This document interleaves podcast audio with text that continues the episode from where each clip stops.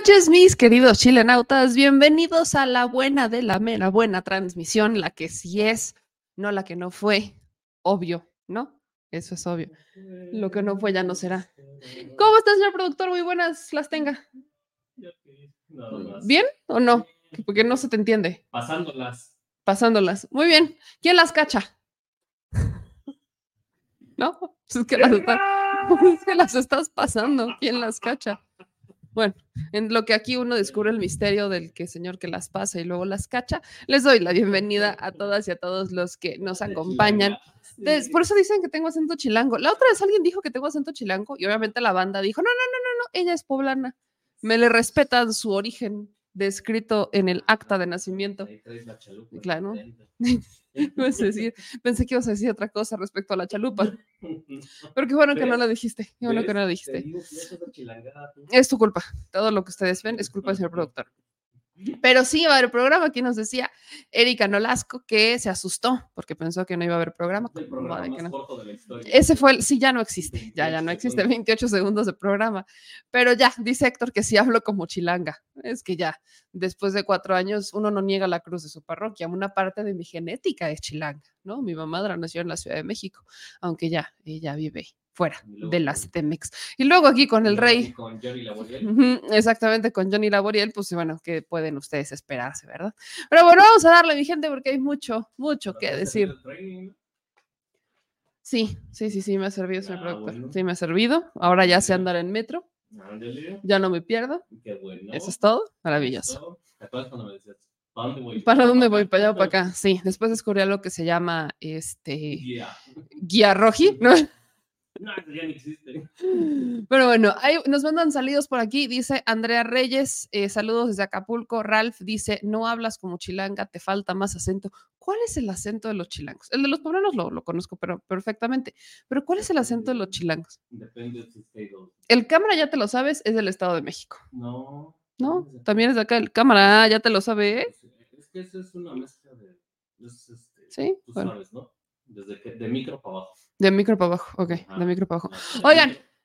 Tenemos avisos parroquiales, este, que los voy a estar pues, dando, repitiendo, porque yo sé que ahorita se conectan unos, luego se conectan otros y demás, pero van avisos parroquiales. Este fin de semana vamos a ir a buscar, vamos a ir a responder preguntas, no nosotros como tal, queremos que sea la banda las que nos la responda. ¿A dónde vamos a ir? Vamos a ir a Chihuahua. Nunca he ido a Chihuahua, no conozco Chihuahua, así que voy a ir a Chihuahua. Qué bonito. Qué bonito Chihuahua. Vamos a ir a Chihuahua este fin de semana, vamos a andar por allá el sabadito. Este, vamos a, a recolectar, diría el presidente, los sentimientos de la nación, en este caso los sentimientos de mi pueblo chihuahuense, para ver qué opinan sobre su gobernadora. Sí, esa gobernadora que dice que este que ella eh, ha sido lo mejor que le ha pasado al Estado y que además se involucra activamente en los eventos de campaña, algo que no debería de hacer, porque, repito, es gobernadora, no tendría que estar haciendo absolutamente nada en los eventos de campaña, ni de pre-campaña, pero ahí anda. Entonces vamos a estar en Chihuahua. Estén pendientes de mis redes sociales, Instagram. eh, este, me han pedido que abra canal de WhatsApp. Tenemos canal de Telegram, pero me han pedido que abra canal de WhatsApp. Entonces, pues yo creo que vamos a abrir el canal de WhatsApp para también avisarles este, dónde vamos a estar. Obviamente se los vamos a ir avisando con tiempo. Probablemente en Chihuahua vamos a irnos al Zócalo. Muy probablemente. Muy probablemente es una opción, pero bueno, es que eso lo decía el señor productor. Así que si ustedes tienen alguna sugerencia de dónde ir en Chihuahua, avísenle al señor productor porque él literalmente es el que maneja esa agenda. Y el domingo vamos a andar en Fosfolandia, porque el gobernador con licencia, ahora precandidato único de Movimiento Ciudadano a la presidencia de la República, dijo que si no creíamos lo que él decía en sus spots, que qué, que le preguntáramos a Nuevo León. Entonces, le vamos a ir a preguntar a Nuevo León. Vamos a ir a preguntar a Nuevo León qué opinan de su gobernador con licencia, que ahora quiere ser presidente de la República por designación divina. Entonces, vamos a andar también en Nuevo León preguntándole a nuestros regios qué opinan respecto pues, a- al gobierno que les duró dos años, a Colosio, a Movimiento Ciudadano. Vamos a ver qué es lo que opina la gente. Así que corran la voz Les voy a estar pasando la información, les vamos a estar pasando donde, si ustedes tienen sugerencias, aquí me dice Luis Carreón que en la Plaza del, Ángel, del Ángel, al- Ángel, ¿no?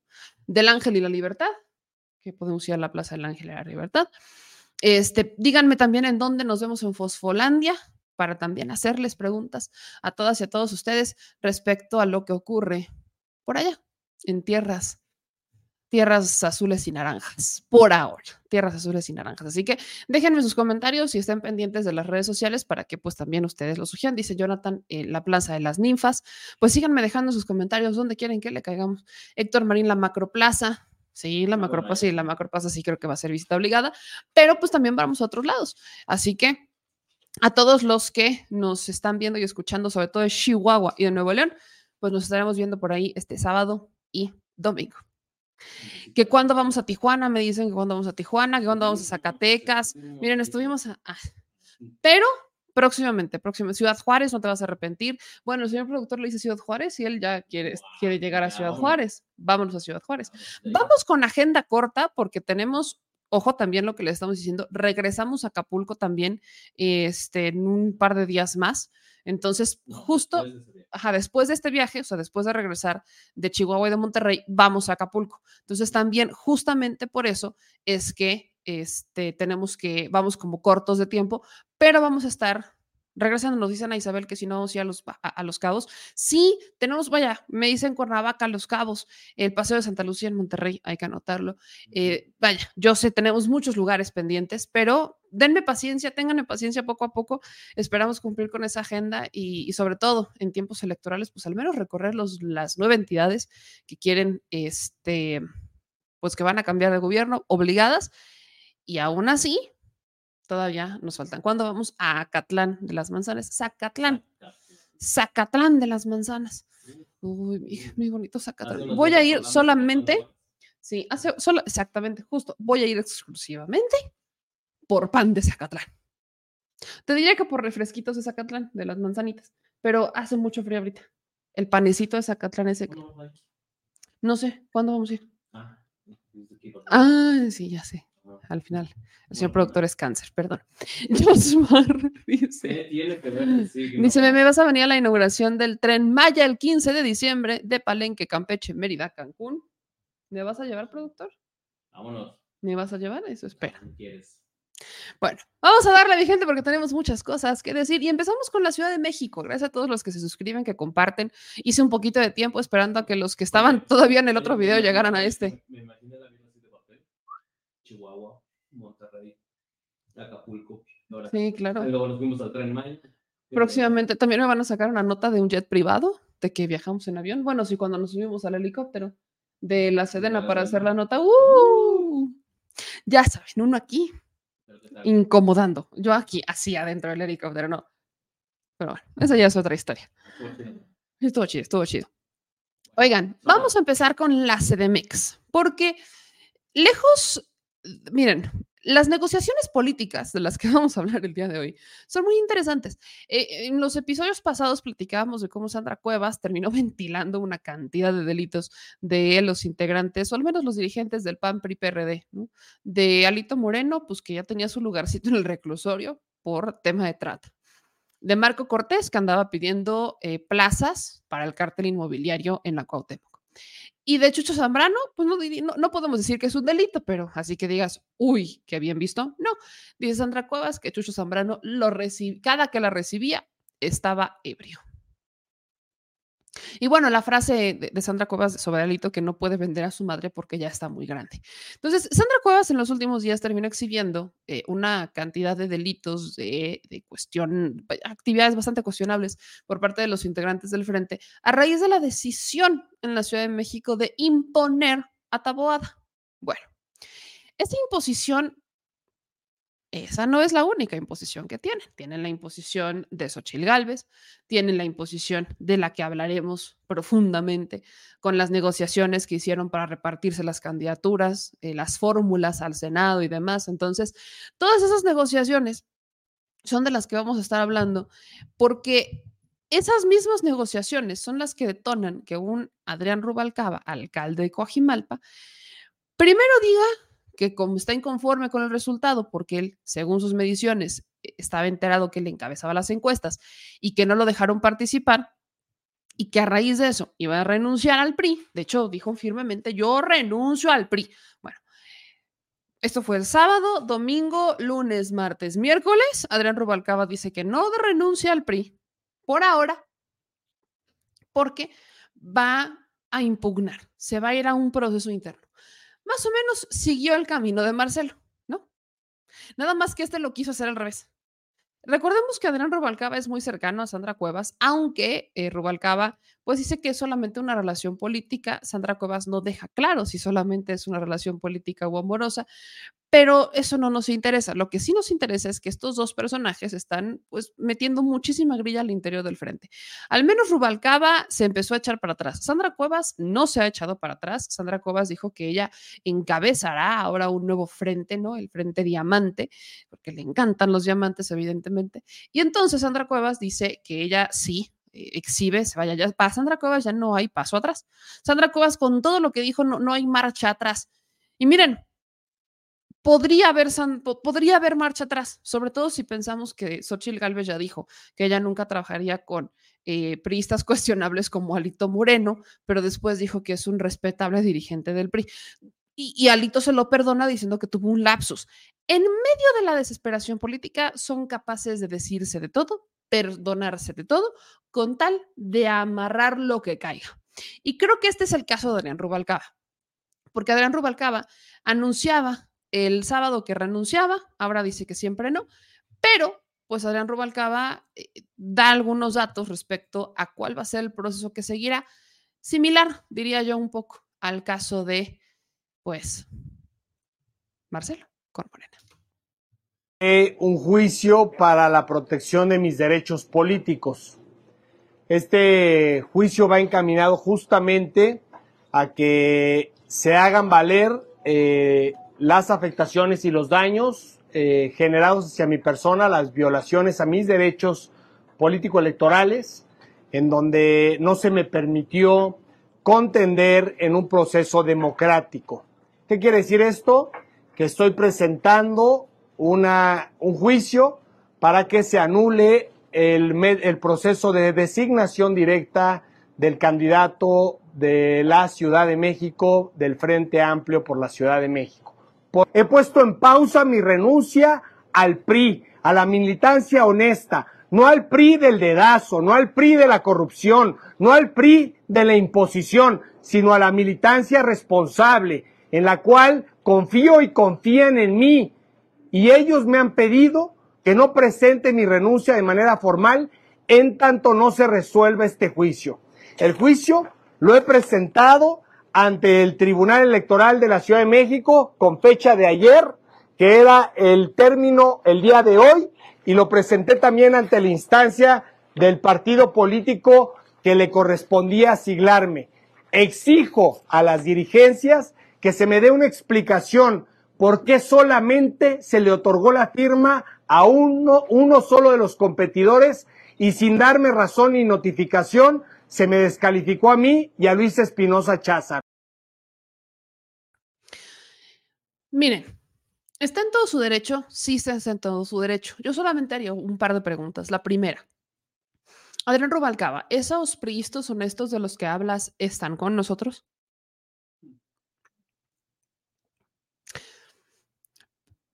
¿Son personas o son dinosaurios? Porque Adrián Rubalcaba el sábado, muy confiado, anunciaba ya su renuncia al PRI. Porque era el partido de la imposición y no sé qué. Del dedazo que se dio, que se lamentó con Alito, que se dieron de palabras, que le dijeron que se fuera de senador, que dijo que siempre no, porque ya era demasiado tarde, etcétera. Y ahora, cinco días después, sale Adrián Rubalcaba a decir que pone en pausa su renuncia porque la militancia honesta del PRI le dijo que, y, o sea, que, que se fuera hasta las últimas consecuencias al interior del proceso. ¿Qué va a conseguir Adrián Rubalcaba? Absolutamente nada. Veo, leo, entiendo que lo que está haciendo Adrián Rubalcaba es intentar no morir, no desaparecer, aplicar la de este gansito recuérdame. Hmm. Eso es lo que entiendo que hace Adrián Rubalcaba, porque Adrián Rubalcaba, ah, solamente él y las encuestas de Massive Caller aseguraban que estaba a la cabeza. Y Adrián Rubalcaba, bueno, no, no, vaya, sí tiene un, apoyo en Coajimalpa, tan lo tiene que ha gobernado la alcaldía tres ocasiones, pero con todo y todo, Adrián Rubalcaba ya se quemó demasiado. Y estas declaraciones, lo que estoy viendo es que se quema cada vez más. Adrián Rubalcaba podría haber, si se mantenía en la línea del sábado de renunciar a la militancia, creo que tenía mayor apoyo que el no hacerlo. Algo pasó ahí, porque Sandra Cuevas, recordemos que son muy unidos, pero Sandra Cuevas sí se va por la línea completa de la renuncia, de la, pues es que ni siquiera Sandra Cuevas pertenece a alguno de estos partidos, pero ella se va por la línea de vamos a abrir un frente este, independiente. ¿Y de qué va a servir? Miren, todavía Sandra Cuevas le vio mayor vigencia mediáticamente porque, pues aún con todo y todo, la señora sigue siendo polémica. Pero en el caso de Adrián Rubalcaba, ni con el recuérdame, es una persona que de no haber estado en el proceso, solamente en Coajimalpa sabrían que existe. De ahí en fuera, hacia, hacia las otras alcaldías, hacia nivel estado, bueno, hacia nivel la Ciudad de México, pasa demasiado gris Adrián Rubalcaba. Eso lo, lo entendimos porque cuando nos cuando hicimos el versus en sin embargo sobre Adrián y Taboada, había muchas cosas de Rubalcaba que ahí estaban, pero pues a nadie las, na- nadie las cuestionaba, nadie decía nada porque Adrián Rubalcaba pasa bastante gris. Entonces, yo, yo lo que entiendo es que Adrián está forzando la narrativa para eh, llamar la atención y como les digo, aplicar la del gancito de recuérdame. Y tan siento esto que en un segundo posicionamiento Adrián Rubalcaba pues, se le va completamente a Xochitl Gálvez. Eh, en el sábado, en la declaración que da el sábado, Adrián Rubalcaba aseguraba que eh, Xochitl Gálvez, pues sí habló con ella, pero que Xochitl en ese momento le aseguraba que ella no tenía nada que ver con los este, nombramientos o con las designaciones que ella se había querido mantener al margen y que ese era un tema meramente de la militancia. Eh, Adrián pues tomaba eso como un posicionamiento de Xochitl de no voy a hacer absolutamente nada por ti. Y sí la criticaba, pero al menos se entendía que Adrián entendía que había una línea. Hoy no, cinco días después de esa declaración, Adrián Rubalcaba ahora menciona algo distinto. Ahora Adrián Rubalcaba dice y se le va directamente a Xochitl Gálvez pidiéndole permiso a Xochitl para que lo deje participar.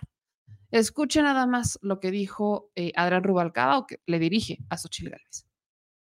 no ibas en primer lugar en la contienda nacional. No fue así, fue durante el proceso que el presidente te mencionó, que hiciste una estrategia, creciste y ganaste la encuesta, fuiste a tus debates y te permitieron competir. A mí, ¿por qué no me permitiste competir o por qué no me permitió la dirigencia? Confío en ti que no vas a permitir ni vas a ser parte del dedazo del cártel inmobiliario. Vean nomás. Vean nomás. Le, firme, duro, exacto, él, en completamente aferrado, ¿no? Ajá. Adrián Rubalcaba, perdón, o sea, Xochitl Galvez a estas alturas y, y sobre todo, si ustedes escuchan lo que dice Adrián Rubalcaba, ahorita se los voy a volver a, poner, pero pónganle atención a esto. Le está diciendo a Xochitl que ella no encabezaba las encuestas, que fue gracias al presidente que levantó, que sí lo supo aprovechar, pero que fue gracias al presidente que ella levanta el vuelo, llamémosle, y ahora le está pidiendo a Xochitl, que claramente no decidió estar en el lugar en el que en este momento está, que tome las riendas de tres partidos que ya la callaron. Para muestra el tema del aborto. Xochitl Gálvez, ampliamente conocida como una defensora de los derechos de las mujeres, del derecho a decidir sobre nuestro propio cuerpo, ahora se queda callada. ¿Por qué? Porque ya forma parte de tres partidos y tiene que eh, ser tolerante.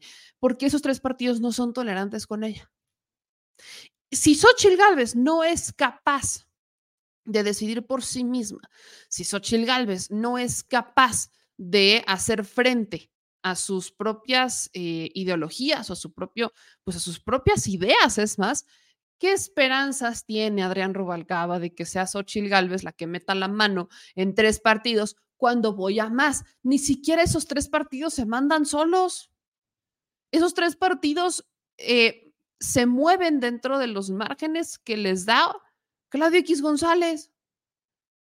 Ni el PRI ni el PRD han respondido qué diablos están haciendo en esa alianza, cuando teóricamente no hay sentido para que estén ahí. Pero claramente son los intereses que movieron a estos tres partidos que se estuvieron corrompiendo desde hace muchos años, pero que particularmente la corrupción llegó a un clímax cuando se firma el famoso Pacto por México con Enrique Peña Nieto. ¿Qué tenía que hacer el PRD sumándose al Pacto por México que aprobó la reforma energética en 2013? En fast track, por cierto, y encima que la prueba en 15 de diciembre más o menos y que entra en vigor en Año Nuevo, cuando la gente despierta el otro día de la fiesta, viva México, feliz año, nuevo, hay nueva ley, entra en vigor y empieza el incremento de luz, empieza el incremento de gas y un par de años después, el gasolinazo de 2017. Entonces, ¿de qué, de qué, vaya, de qué estamos hablando? Xochitl Galvez podrá tener una manga también amplia para moverse dentro de su eh, agenda y no lo hemos visto. Yo veo a una Xochitl Galvez pues que sigue esperando caerle bien a tres partidos, porque ni siquiera es representar, es caerle bien. Xochitl Gálvez quiere caerle bien a tres partidos. ¿Qué esperanza tiene Adrián Rubalcaba que sea Xochitl Gálvez la que abogue por él? Cuando claramente Xochitl Gálvez ya le levantó la mano a Taboada también. Ya se la levantó.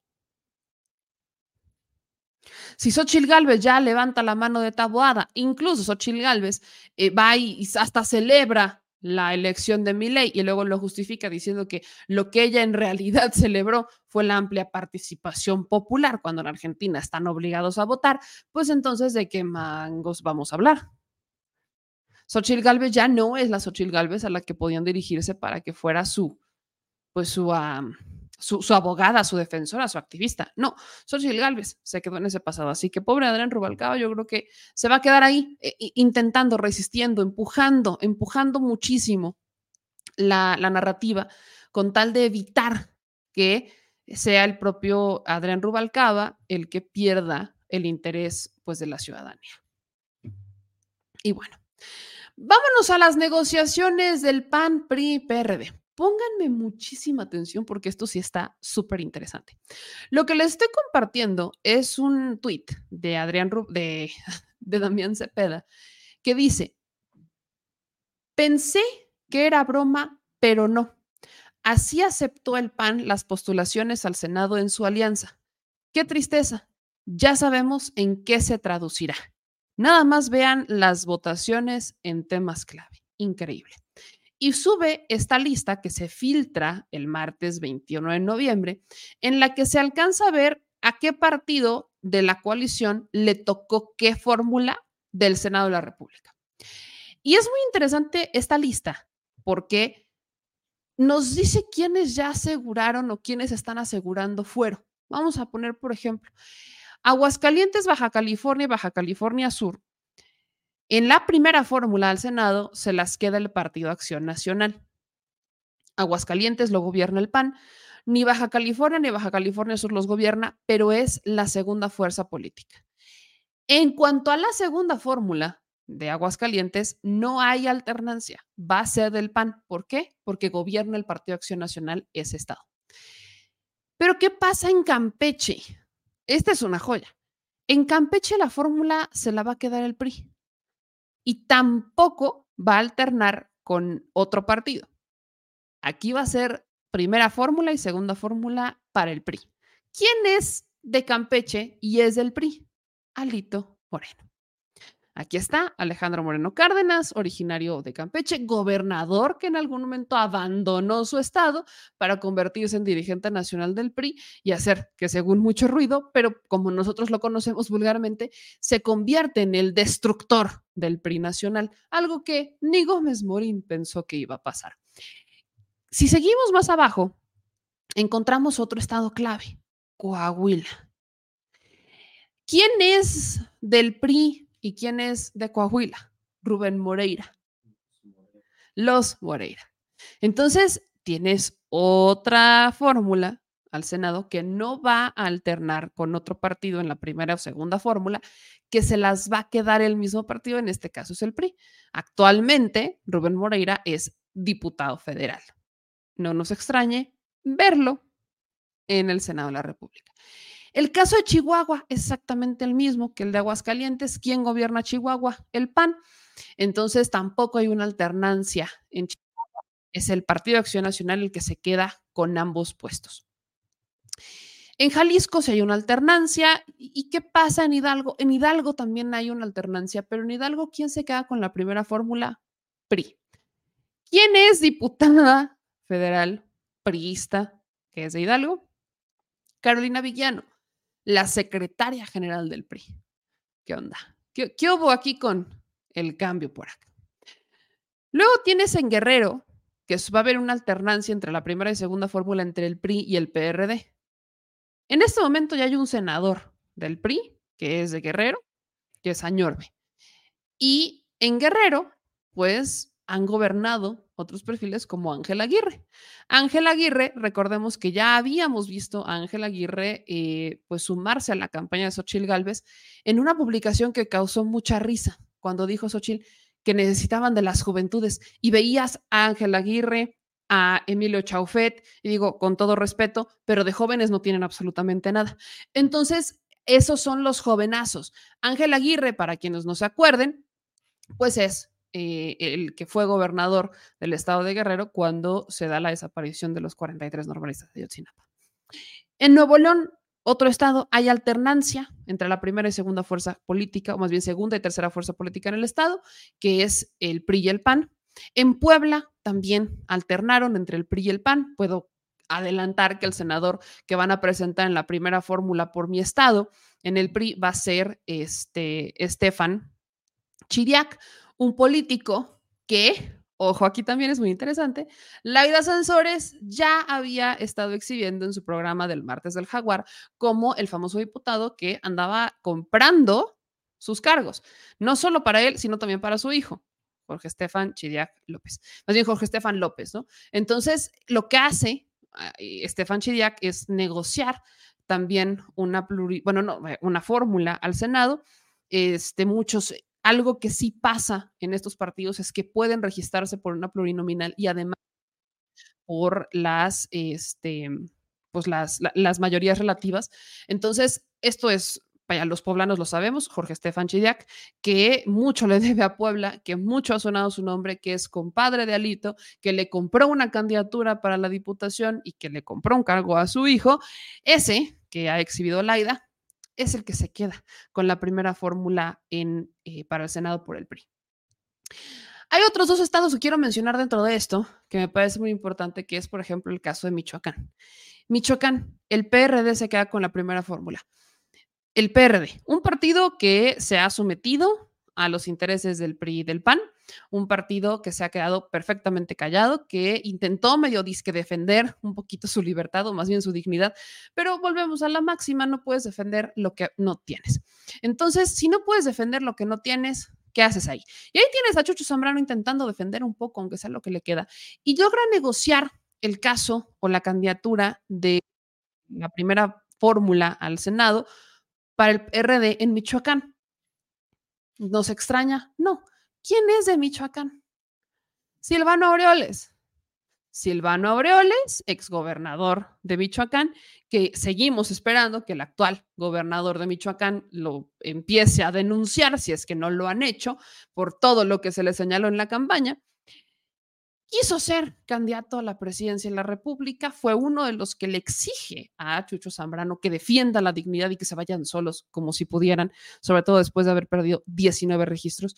Entonces, no se nos puede hacer extraño que cambien de, eh, pues de, de hermano en el Senado, porque acuérdense que actualmente tenemos otro senador este, del PRD que es hermano de Silvano Aureoles, medio hermano de Silvano. Entonces, podrían cambiar de hermano. ¿Y qué otro caso también me parece emblemático? El de Tamaulipas. Tamaulipas, ¿quién se queda con la primera fórmula para el Senado de la República? El PAN. ¿Quién quería ser candidato a la presidencia de la República por el Partido de Acción Nacional, originario de Tamaulipas, que hizo una campaña bien novedosa sin presentarse en México, en territorio nacional, súper virtual desde Estados Unidos porque se le inunda el zócalo, porque hay investigaciones en su contra y que fue gobernador? Sí, cabeza de vaca. No se nos haga extraño que cabeza de vaca pueda aparecer en el Senado. Ahí tenemos a un cabeza de vaca que está buscando desesperadamente el fuero y simplemente no me extrañaría. En el caso de Yucatán, pues eh, sabemos que Yucatán es un estado que ampliamente gobierna el PAN en este momento, pero también ha sido gobernado por el PRI. Entonces, lo que hacen es que en la primera fórmula al Senado meten eh, a Yucatán, se la queda el PRI. ¿Quién podría ser? Un exgobernador de Yucatán, Rolando Zapata Bello, un exgobernador que fue bastante cuestionado y sigue siendo bastante cuestionado, sobre todo por el tema de el, trabajo que hizo y muy cuestionado respecto al trata de menores en el estado. Así que Rolando Zapata Bello, pues aparece, podría aparecer en este espacio del PRI. ¿Cuál es el asunto con todo esto? Que Damián Cepeda, senador panista, pensó que esto era broma. O sea, de alguna manera Damián Cepeda pensaba que era broma, pero hay un grupo de panistas, la neta no sabemos cuántos, que no han renunciado al partido porque están esperando que Marco Cortés acabe su reinado y se vaya a la fregada. Entonces, lo que están buscando es que eh, Damián Cepeda, pues ahora sí que la bendición, ahí tienes, mi hijo, todo muy bien, se quede, que Marco Cortés termine su periodo, que se vaya y entonces intentar de alguna manera rescatar el Partido de Acción Nacional. Creo que también hay un grupo que lo está buscando hacer en el PRI. No me crean, pero podría encabezarlo este, Beatriz Paredes, que esperen que Alejandro Moreno Cárdenas termine su periodo, que por más que lo quisieran alargar, están ya obligados a terminarlo en el 2024 después del proceso electoral. Entonces, eh, Damián Cepeda, desde el Partido Acción Nacional, se enoja con esta alianza. Damián Cepeda ha sido de los pocos senadores del PAN que se ha molestado con la alianza, porque claramente están perdiendo. Y ese es el análisis más grande. E, este es, este es un poco, esto solamente es del Senado, ¿eh? O sea, esta es la manera en la que se repartieron el Senado los del PRI-PAN-PRD, pero esa es la manera en la que están buscando arrasar y tumbarle posiciones a Morena con el plan C. Esto es claro. Es importante también decir que no solamente en el acuerdo se repartieron candidaturas, sino que también dijeron cuánto dinero van a aportar para la presidencia de la República. El PAN va a aportar 122 millones, el PRI 120 y el PRD 30 millones de pesos. Y más o menos así es como se terminaron dando la repartición de estas candidaturas, que también se hizo una repartición en el convenio de coalición de la Fuerza Corazón, no sé qué, pues para intentar tumbar el plan C. Esta es la apuesta de ellos para el plan C. O sea, esta es su apuesta. La van a ganar, lo van a lograr. Honestamente no sé si van a lograr avanzar con esta apuesta, que si esta es la carta fuerte de estos personajes para eh, pues tumbar un poco, aunque sea las aspiraciones de un Morena PT Verde, que todavía no sabemos si en Morena PT Verde eh, se va a dar algún tipo de repartición de esta manera, pero lo único que sí nos queda muy claro es que en el PRI, PAN y PRD no va a haber proceso interno. No hay, no existe. Va a ser a como cada partido decida. Lo único que hicieron fue repartirse los estados, dividírselos, negociar. Negociaron estados que evidentemente les favorecen a sus dirigentes, negociaron estados que favorecen a los personajes más fuertes de los distintos partidos y entonces, por las propias reglas del convenio de coalición, van a decidir cada partido de manera interna a quién pone. Eso que quiere decir, traducido al español, dedazo. Dedazo. Van a ver a quién, quién les conviene, quién es el que tiene ahí, quién les debe favores, quién no los debe favores, quién es el más fuerte, ta, ta, ta. Órale, vas. Y son a los que van a empezar a poner en, en estos cargos. ¿Eso garantiza que vayan a ganar en el plan C? No, no, por supuesto que no. Sobre todo si Alito se pone en una boleta sobre todo si Marco Cortés se pone una boleta o si Chucho Zambrano se pone una boleta. El peor error sería que estos hombres se pusieran una boleta. Lo más probable es que se vayan por una pluri y así intentarán tumbar el famosísimo plan C que se construye desde la coalición de Juntos Seguiremos Haciendo Historia, Morena PT Verde, para sacar estas iniciativas, estas reformas constitucionales que estos con su moratoria constitucional, que estos con sus amparos no han querido sacar porque obviamente les tumba sus intereses. Les digo, la, cosa se pone muy interesante. Aquí se han filtrado un poco de, los documentos respecto a cómo se están dividiendo los eh, perfiles. Ahora entendemos por qué Chucho Zambrano ya no quiso defender absolutamente a nadie. Mientras él asegurara ciertos puestos, pues todo va a estar muy bien, todo va a estar de maravilla, viva México. Entonces, pues Chuchito Zambrano, en tranquilo. Repito, y lo seguirá haciendo. No puedes defender lo que no tienes. Y en el caso de Chucho Zambrano, no le pueden pedir que defienda la dignidad de un partido que no tiene, ya no la conoce, porque su propio dirigente no sabe ni siquiera qué es eso. Se lo preguntas en un examen y Chucho va a estar esperando que Marco y Alito le soplen la respuesta. Entonces, y bueno, pues sí, a buen árbol se fue a arrimar. De verdad que esos tres deberían de ser una película de comedia. Los tres chuchos, ajá, los tres chuchos.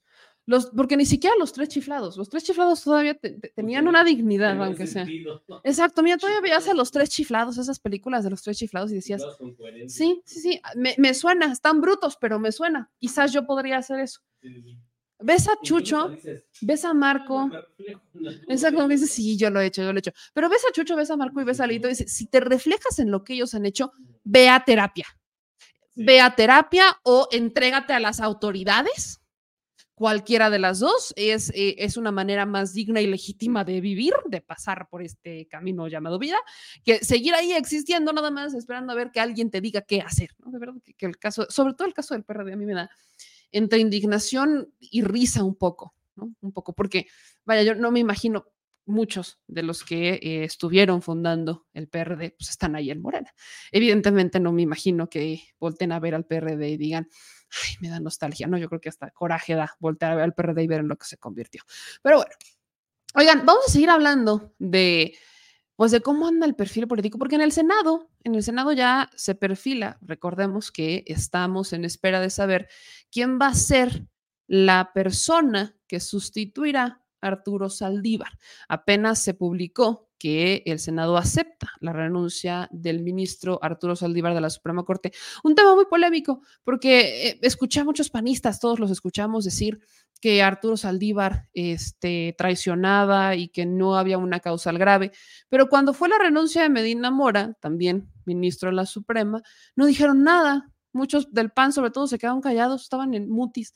Y luego eh, me parecía muy importante eh, este comentario de, Alejandro Rojas de Azurán, senador de Morena, sigo sin entender por qué, eh, queriendo sancionar a Saldívar por ser derecho, literalmente, y renunciar a su cargo para irse a apoyar el proyecto de la doctora Claudia Sheinbaum, pero no decir nada respecto al claro nepotismo que existe en el Poder Judicial, como por ejemplo con el ministro Luis María Aguilar, que ahí tiene a su hija en la ponencia de, este, de Pérez Dayán. Y así podemos seguir. Entonces, vamos a ver cómo vamos a sondear cómo andan las cosas, eso y más. Lo vamos a platicar con un senador que pues hemos platicado mucho y que se le quiere mucho en este espacio, el senador César Cravioto. Muy buenas noches, ¿cómo está, senador? Qué gusto tenerlo por acá. Bien, buenas noches. Aquí andamos con todo gusto cada vez que me invitas estoy feliz en tu programa, que yo también te admiro mucho. Senador, pues vamos a empezar con esto. ¿Cómo ve lo de la Suprema Corte? Usted que estuvo ahí, ahora sí que lo vivió en carne propia, la renuncia de Arturo Saldívar, los cuestionamientos, incluso el propio Alejandro Rojas Díaz Durán diciendo que se le tenía que sancionar por renunciar a su cargo. Bueno, yo creo que eh, la constitución es muy clara, tiene que cualquier mexicano tiene que trabajar eh, de manera libre, donde se sienta cómodo. Entonces me parece que eh, una persona, quien sea, no puede estar trabajando en un lugar donde ya no quiere, que, que sea una obligación estar porque la ley te lo impide. Entonces, como se habla de un caso grave una, una situación grave, pues claro que una situación grave es decir, ya no quiero estar aquí, ya no me siento cómodo, ya no puedo aportarle al país. Y como bien dices en tu comentario antes de darme, hacerme la pregunta, pues es absolutamente honesta la posición del exministro Saldívar cuando dice yo ya no puedo aportar en la Suprema Corte y no dijo más porque le faltó decir porque la Suprema Corte está podrida, porque la Suprema Corte eh, se mete políticamente y no decide judicialmente. Hasta eso fue muy prudente en decir por qué ella no quería estar en ese lugar, pero todos sabemos lo que hoy significa la mayoría de las ministras y los ministros de la Suprema Corte, que ya no ven por impartir justicia, sino ya eh, tienen una consigna ya política. Entonces, pues él dice, yo ya en este espacio ya no puedo aportar. Entonces me pareció muy loable de su parte decirme hago un lado y mejor aporto donde creo que puedo seguir aportando a la vida pública del país y dice, pues me la juego en el proyecto de transformación del país y creo que es absolutamente válido y muy honesto, como bien comentas, decirme a un lado. Entonces, esos, esas voces de que lo critican y eso, bueno, pues nada más están ardidos porque tomó una decisión muy valiente y porque dijo, me hago un lado y pues quiero aportar desde el proyecto de transformación que hoy eh, encabeza eh, Claudia Sheinbaum y que con toda eh, libertad, como vivimos en un país libre, pues él decidió apoyar y tiene, toda la, tiene todo el derecho de hacerlo. Senador, el presidente presenta obviamente una terna, tengo entendido que son dos ternas las que pueden mandar de no aprobarlas, entonces ya presentaría a alguien pues básicamente para que ocupe este cargo. Escuchaba dentro de algunos posicionamientos decir que se está buscando que este nuevo eh, pues ministro, ministra de la Suprema Corte ocupe el cargo por 15 años. Damián Cepeda decía, se le va a quitar el derecho al siguiente presidente o presidenta de elegir a, estos ministros, pero también eh, me escucho mucho decir es que es una terna, vaya, evidentemente no podemos decir que las personas que integran esta primera terna no tienen una ideología que simpatiza con el proyecto de transformación forman parte de él desde alguna trinchera actualmente. Entonces, desde esta perspectiva, ¿existe posibilidad alguna de que se aprueben las ternas o estamos encaminados a ver que se vaya a una designación como a la, última opción que tiene el presidente? Yo creo que sí existe la posibilidad. Sí, no, no lo veo imposible por dos razones. Primero, porque son perfiles que claramente eh, tienen, cumplen con los requisitos de ser conocedoras eh, a profundidad del derecho. Entonces, eh, nadie les ha regateado ese, ese sello en su perfil. la oposición se enoja porque, pues, si son perfiles, pues sí, involucrados con el proyecto de transformación, pero tampoco nadie dice que no pueden estar involucrados en el proyecto de transformación, pero sí claramente tienen eh, antecedentes de, trabajar en temas jurídicos eh, de muchos, muchos años, las tres.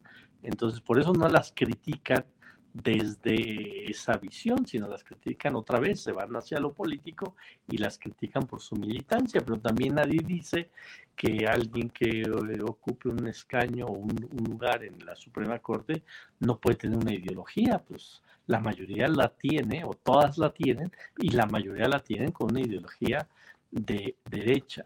Pero también en el debate que tuvimos la semana pasada sobre el tema, cuando se votó, eh, como buena oposición que nos ha dado siempre sus, rasgos eh, psíquicos, psicológicos, eh, psiquiátricos, diría yo, pues hubo una demostración de que en este tema pues no le fallaron los de la oposición, siguen teniendo una esquizofrenia, porque fíjate, fíjate la, la esquizofrenia de la oposición. Por un lado decían, es que Saldívar estaba entregado a la 4T. Ok.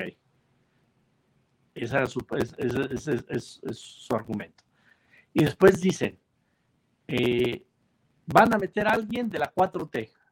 A ver, es absurdo, ¿no? Si Saldívar ya era de la 4T, según ellos, pues qué más da que entre otro de la 4T. Pues, no, no, no, no, estaríamos este, quitando a alguien que no sea de la 4T por poner a alguien de la 4T, como dicen ellos, que ya Saldívar estaba entregado a la 4T. Entonces no habría ningún, esa lógica, es eso que, que dicen, este, es que le va a quitar un lugar que debe de poner la próxima presidenta de la República, que además lo dan por hecho que va a ser Claudia Sheinbaum, por cierto, porque dicen, le están quitando la posibilidad a Claudia Sheinbaum de nombrar un ministro de la Corte y se le está adelantando el presidente López Obrador para que él nombre. Entonces, es la esquizofrenia total, porque por un lado se queja Damián de que ya este Saldívar era, estaba entregado a la 4T. Y después dice, ¿quieren poner a alguien de la 4T? Pues no, ya Saldívar era de la 4T. Entonces, pues ya más, ¿qué más da que sea uno por otro? Primera esquizofrenia. Segunda esquizofrenia, pues si lo va a nombrar este gobierno o el próximo que también es de la 4T, pues ¿qué más da? No hay ningún, absolutamente ningún problema. Y tercera esquizofrenia, no nombra el presidente de la República el presidente de la República manda una terna. Nombramos en el Senado de la República.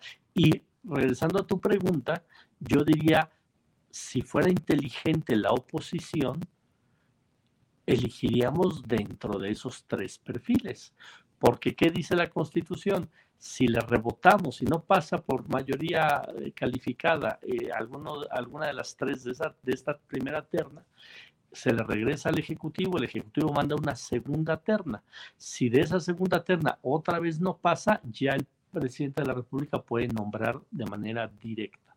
Entonces, si yo fuera la oposición, yo diría, bueno, de los tres perfiles, ¿cuál es el que eh, podemos transitar mejor? Y sobre ese perfil vamos. Por eso creo que sí es factible que pueda salir si tuviéramos una oposición inteligente no ha sido muy inteligente que digamos la oposición estos años, entonces tal vez nos la reboten.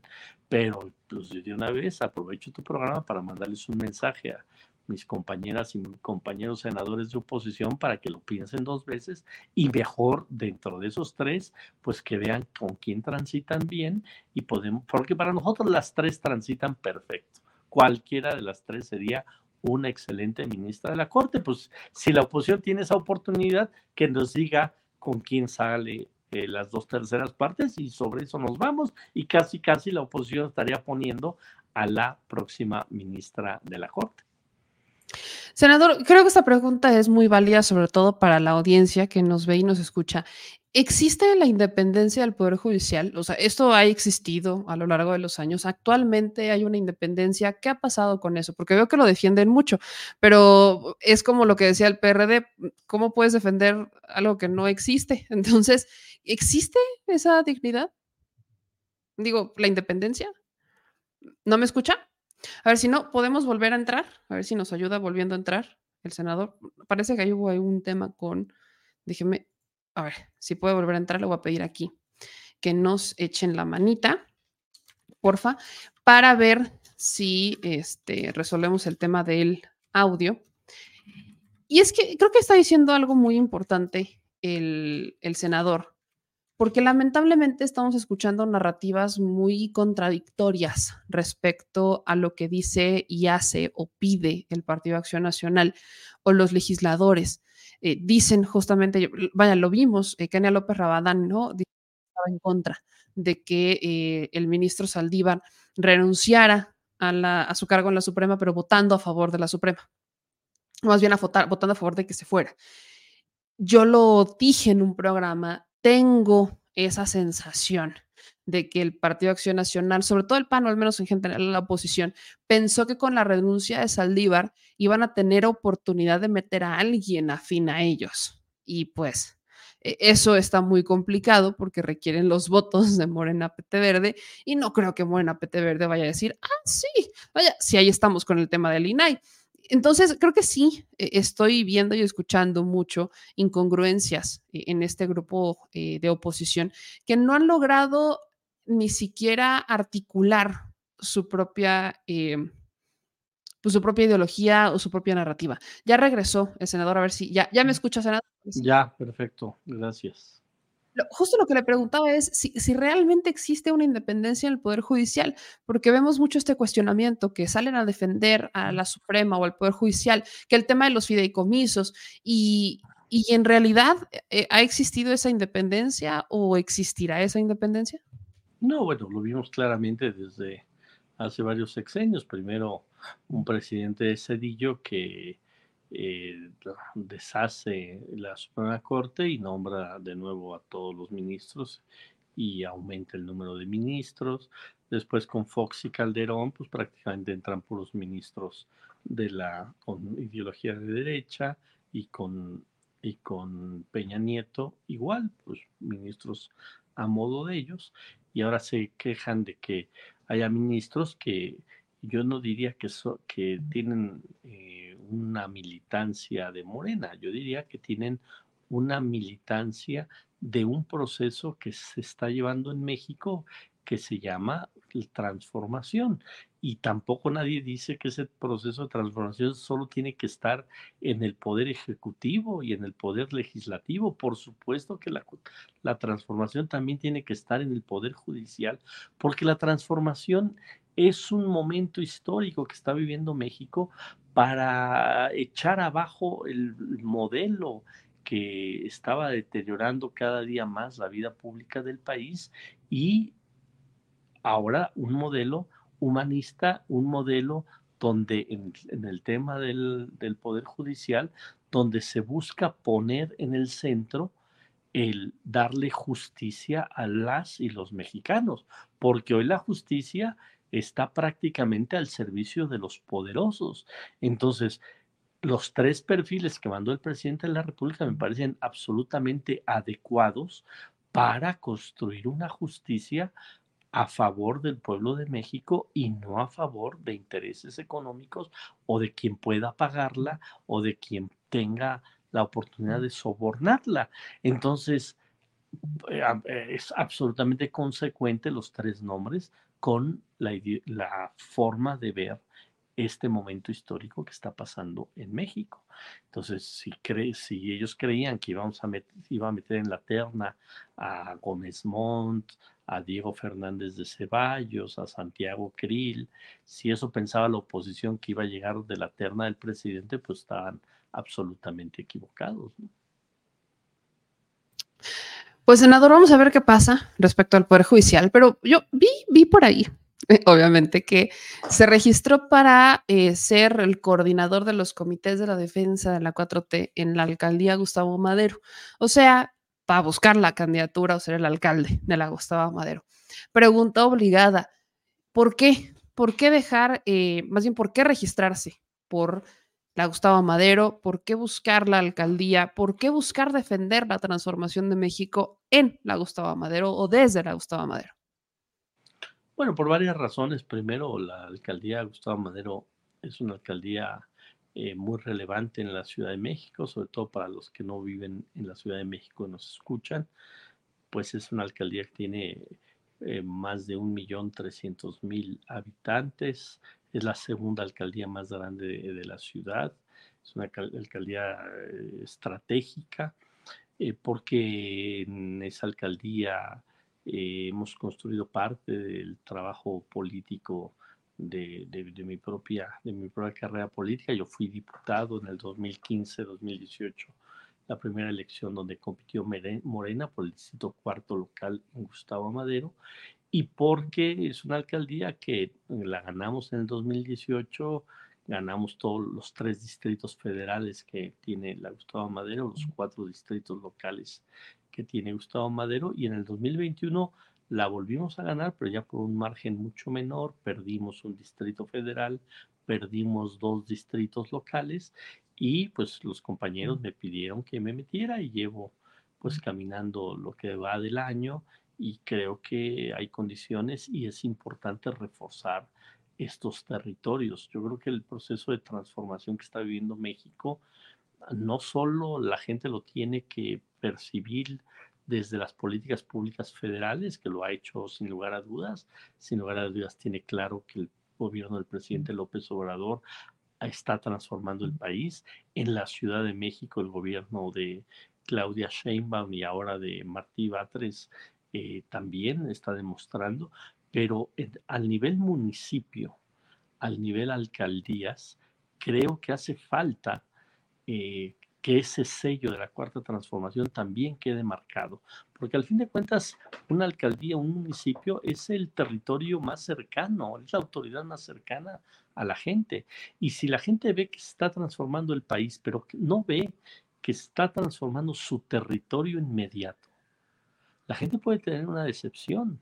Y la gente puede decir, bueno, pues está muy bien la transformación del país a nivel nacional, pero en mis necesidades básicas que me las tiene que atender el gobierno inmediato, que es, insisto, un municipio, una alcaldía, si no ve que llega la transformación a ese nivel de gobierno, pues también la gente se puede desencantar. Eh, y es tan importante como que haya buenos alcaldes, como haya buenos gobernadores, como haya buen presidente, presidenta de la República. Eh, te voy a poner el ejemplo de Iztapalapa. O sea, Clara Brugada transformó en seis años Iztapalapa con sus utopías, con sus caminos seguros, con su forma de gobernar tan cercana a la gente. O sea, la gente en Iztapalapa vio que llegó la transformación no solo por el gobierno federal, no solo por el gobierno de la ciudad, sino por las políticas que se desarrollaron directamente en la alcaldía. Entonces, yo creo que el tema de las alcaldías, no solo de la Gustavo Madero, sino en general de las alcaldías, los municipios de este país, nos la tenemos que tomar en serio la cuarta transformación, porque si no, insisto, la gente puede decir, bueno, pues este, qué bueno que tenemos estos gobiernos, pero a nivel alcaldía no estoy viendo mi transformación y estoy este, en desencanto. Al fin de cuentas, Gustavo Madero es el octavo, noveno municipio más grande del país. Entonces, sí se requiere ahí meterle con todo al tema de la transformación y además un gobierno municipal, un gobierno a ese nivel, pues es muy relevante. Entonces, bueno, pues me metí ya a este camino, eh, ya, eh, ya me registré. El partido en la Ciudad de México ha dicho que eh, va, se pueden sacar las candidaturas eh, por dos vías, ya sea por la vía de la encuesta o por la vía de un acuerdo. Pues en cualquiera de las dos opciones vamos a estar ahí, vamos a participar y si me toca, encantado. Y si no me toca, yo no seré problema, buscaré este, algún, algún otro espacio donde pueda ayudar a la transformación. Al fin de cuentas, no soy alguien de, de ambiciones personales sobre todo, sino decir, bueno, si puedo ayudar aquí, qué bueno, y si no, puedo ayudar en otro espacio, mira, al final de cuentas puedo ayudarle a Claudia, puedo ayudarle a Clara, puedo ayudarle a las dos o puedo meterme a la Gustavo Amadero. Pero estoy en ese camino ahorita y vamos a esperar las decisiones del partido y los tiempos del partido. Hay algo muy importante que menciona de fortalecer la transformación desde lo municipal, desde las alcaldías, desde lo muy local. Gran parte de los problemas que llegan a, ser nacionales empezaron, tuvieron una raíz en un, municipio. ¿A qué le atribuye, senador, eh, que se hayan perdido ciertos distritos o ciertas eh, alcaldías en el 2021? Porque ese es el lema de la oposición. Yo, yo los veo muy envalentonados creyendo porque que como ganaron ciertos distritos que antes no ganaban, que ganaron ciertas alcaldías que antes no eran suyas, ya con eso creen que van a ganar todo México o que van a ganar la presidencia. Eh, desde la lectura que le da como senador, como integrante de la transformación, ¿a qué se pudo deber esa, pues esa, esa derrota en 2021? Bueno, yo creo que en gran parte porque no se le dio el énfasis que sí se le dio a nivel nacional a la transformación. Y a veces algunos compañeros que llegaron a los municipios, que llegaron a las alcaldías, no gobernaron con esa mística de transformación, sino que se fueron a administrar. Y la gente estaba esperando una transformación, no una administración, sino que también hubiera una transformación en su espacio más local. Por eso tuvimos, no solo en la Ciudad de México, muchos municipios importantes del Estado de México u otros municipios importantes en el país que no, que no se retuvieron entre el 18 y el 21. Y por supuesto que es un tema que nos tiene que llamar la atención, que nos tiene que llamar a la reflexión en Morena y de decir, a ver, Qué bueno que tenemos un gran presidente como López Obrador. Qué bueno que vamos a tener una gran presidenta como Claudia Sheinbaum. Qué bueno que tuvimos una buena jefa de gobierno como Claudia Sheinbaum, como Martí Batres. Qué bueno que vamos a tener también una muy buena jefa de gobierno con Clara Brugada. Pero ¿qué está pasando en las alcaldías? ¿Qué está pasando en los municipios? Porque ahí puede empezar el germen eh, de la, el desencanto. Si la gente ve que está bien, estamos siendo bien atendidos a nivel nacional, pero en mi municipio no me atienden bien el bacheo, no me atienden bien el tema de, las luminarias, no están los centros deportivos bien cuidados, las casas de cultura están este, mal atendidas, no hay programas sociales en, al nivel de municipio, pues la gente dice, bueno, pues muy buena la cuarta transformación a nivel nacional, pero a mí en lo concreto no me están resolviendo mis problemas. Entonces yo sí creo que hay, insisto, hay que hacer una muy buena reflexión desde Morena y tenemos que ver las alcaldías, insisto, como una prioridad. Por ejemplo, en Gustavo Madero, en Gustavo Madero vive uno de cada 100 mexicanos vive en la Gustavo Madero, no es cualquier cosa. Entonces tenemos que atender muy bien a ese 1% de la población como Clara, insisto, atendió muy bien a ese 1.5% de los mexicanos que le tocó gobernar desde Iztapalapa. Entonces, sí se puede y sí tenemos que llamarnos a la reflexión de que necesitamos no solo buenos cuadros en el legislativo, no solo buenos cuadros en las, las gobernaturas, sino buenos cuadros en las municipios, sobre todo en los grandes municipios, que ahí se concentra el 60, 65, 70% de la población de este país. Pues senador, vamos a estar muy pendientes ya en cuanto se defina o no se defina, pues ya sabe que aquí lo estaremos esperando y lo estaremos invitando también para platicar de eso y muchos otros temas. Como siempre, le agradezco que nos dé una visita y que platique con la audiencia. Gracias, como siempre, por el espacio eh, y siempre mi reconocimiento a ti y a a tu medio y a general a todos los medios alternativos que cada día son más importantes, cobran más relevancia y cada día penetran más en, el ánimo de la gente por su capacidad de, análisis y por presentar pues, las distintas voces que, que, somos en esta sociedad al fin de cuentas y que, y que no buscan eh, incidir negativamente sobre una realidad, sino presentan la realidad cual es y pues mis felicitaciones como siempre. Muchísimas gracias, senador. Nos estamos viendo pronto y pues la mejor de las suertes en esta interna. Gracias. Abrazos. Abrazos. O sea, lo tiene el senador César Cravioto. Temas importantes. Yo vamos a ver qué pasa con lo de la Suprema, que me tienen ascuas, y también con lo de la interna de Morena en las alcaldías. Y hablando de alcaldías y jefaturas, o posibles jefaturas de gobierno, porque nada está dicho, obviamente. La entrevista de Clara Brugada y López Dóriga.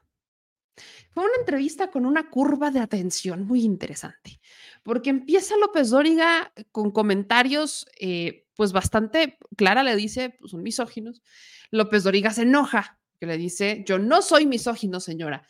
Clara le dice, cuando sí es misógino, le explica eh, eh, cuál fue el comentario. López Dóriga dice que no estaba de acuerdo, pero que iban a volver a empezar.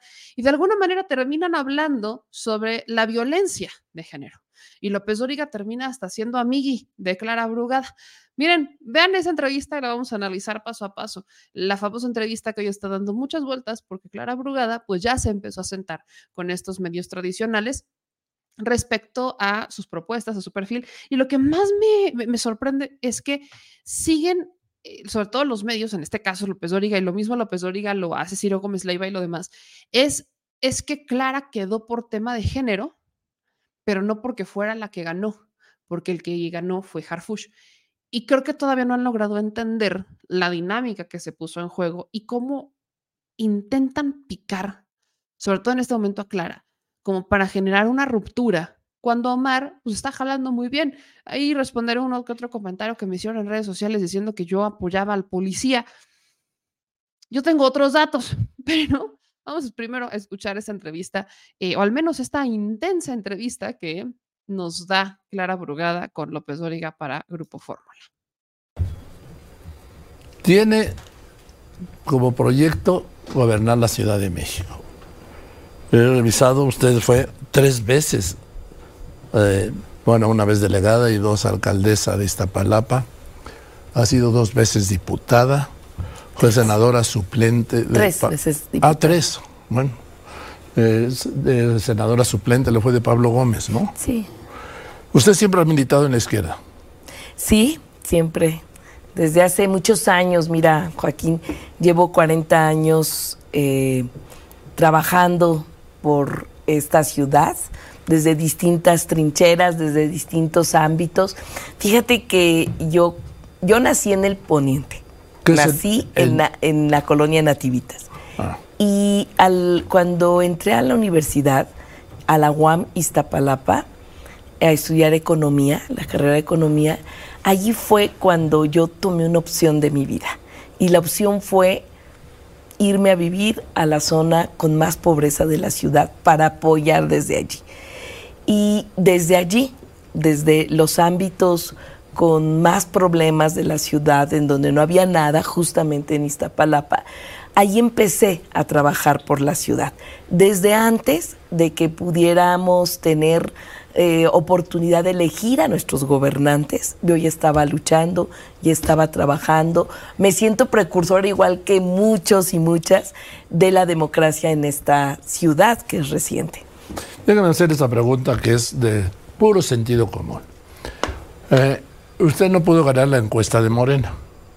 Es candidato por la, la paridad de géneros. ¿Cómo cree usted o cómo piensa ganar la Ciudad de México cuando no pudo ganar la encuesta de los suyos propios de Morena? Pues dos cosas te quiero decir allí. La primera, que la encuesta que importa justamente es la que ahorita se está dando y en las que estoy ganando Sí, pero- mucho, pero- mucho. Espérame. pero me refiero No, déjeme a- terminar. sí, a no, mí. pero es que- no, sí, te voy a contestar. Joaquín. Eh, y estamos ganando por mucho. Esa es la encuesta realmente.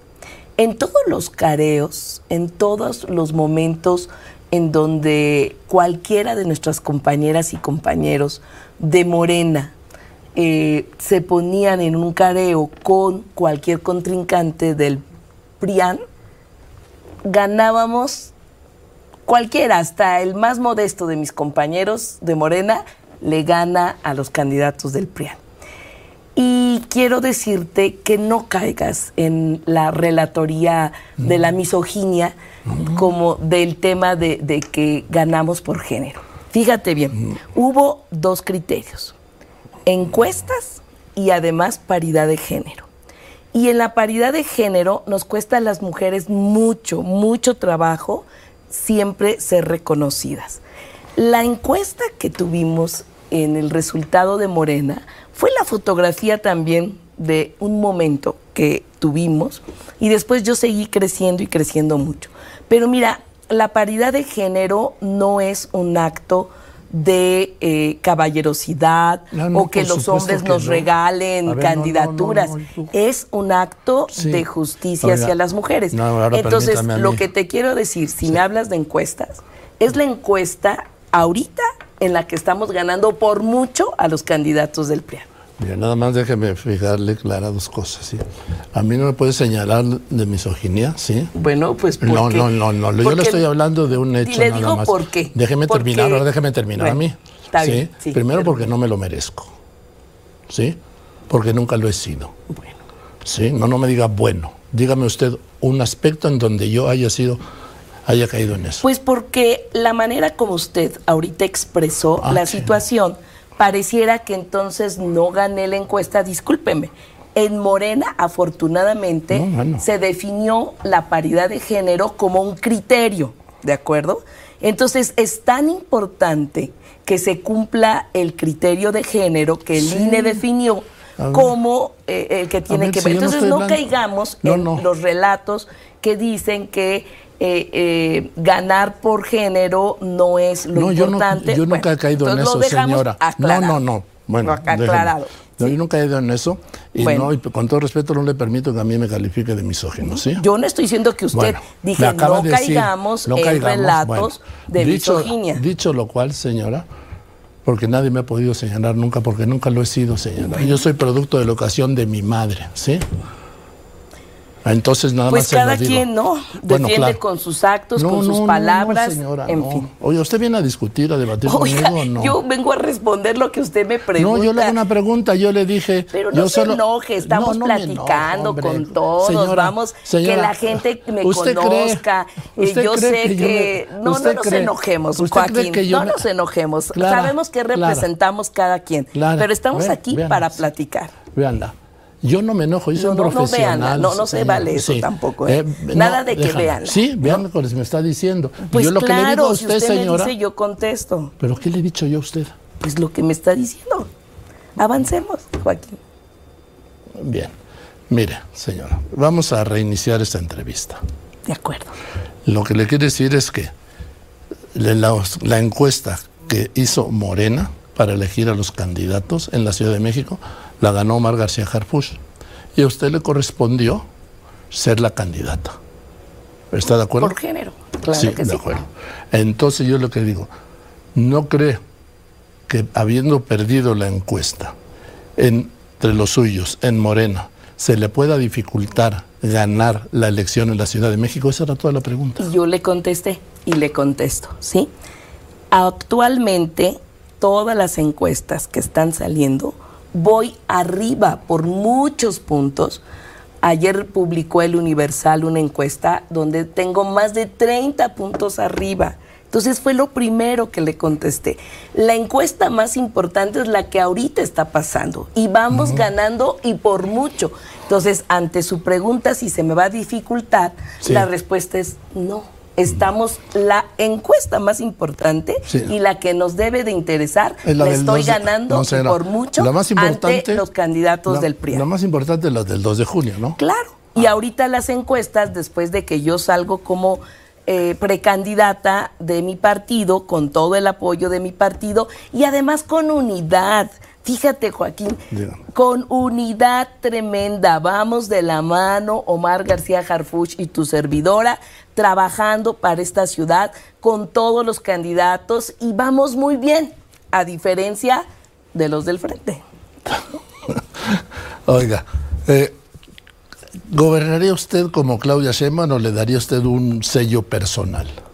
Bueno, nunca se gobierna igual que eh, una persona anterior. Quiero destacar que la doctora Claudia Sheinbaum hizo un gobierno muy bueno.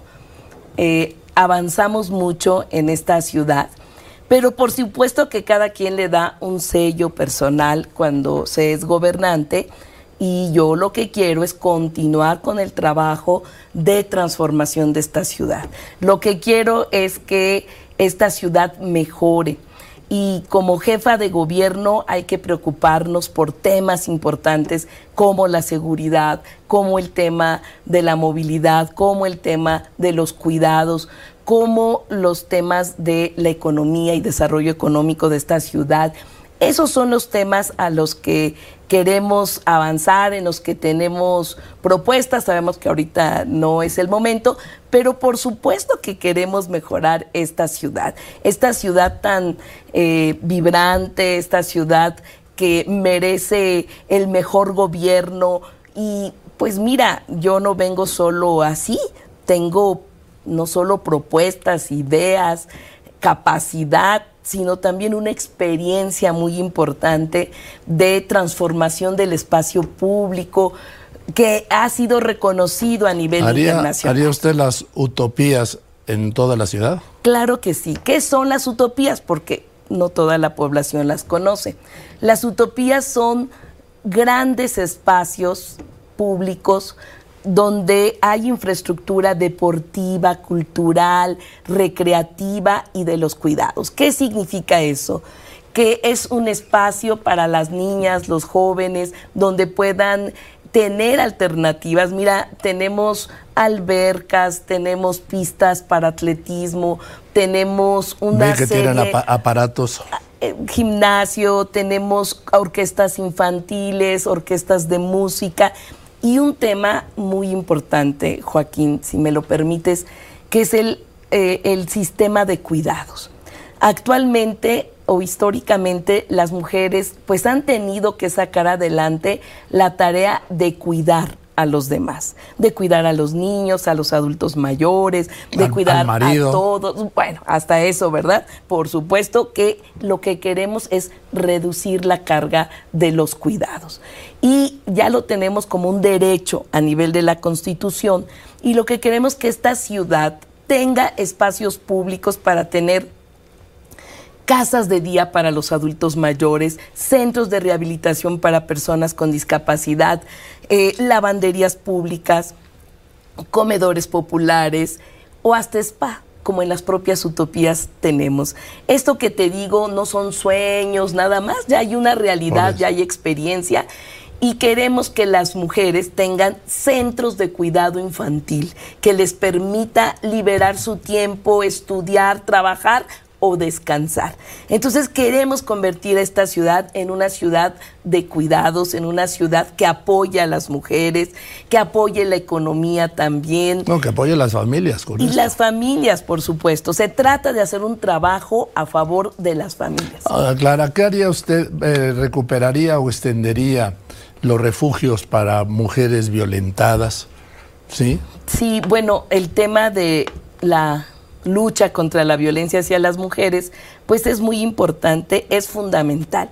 Fíjate que, eh, bueno, eh, el tema de lograr que las mujeres puedan tener seguridad, que puedan caminar seguras, es de suma importancia. Pero lograr que las mujeres no sufran violencia familiar Ese es el punto. implica que haya un gran trabajo de conciencia en las familias.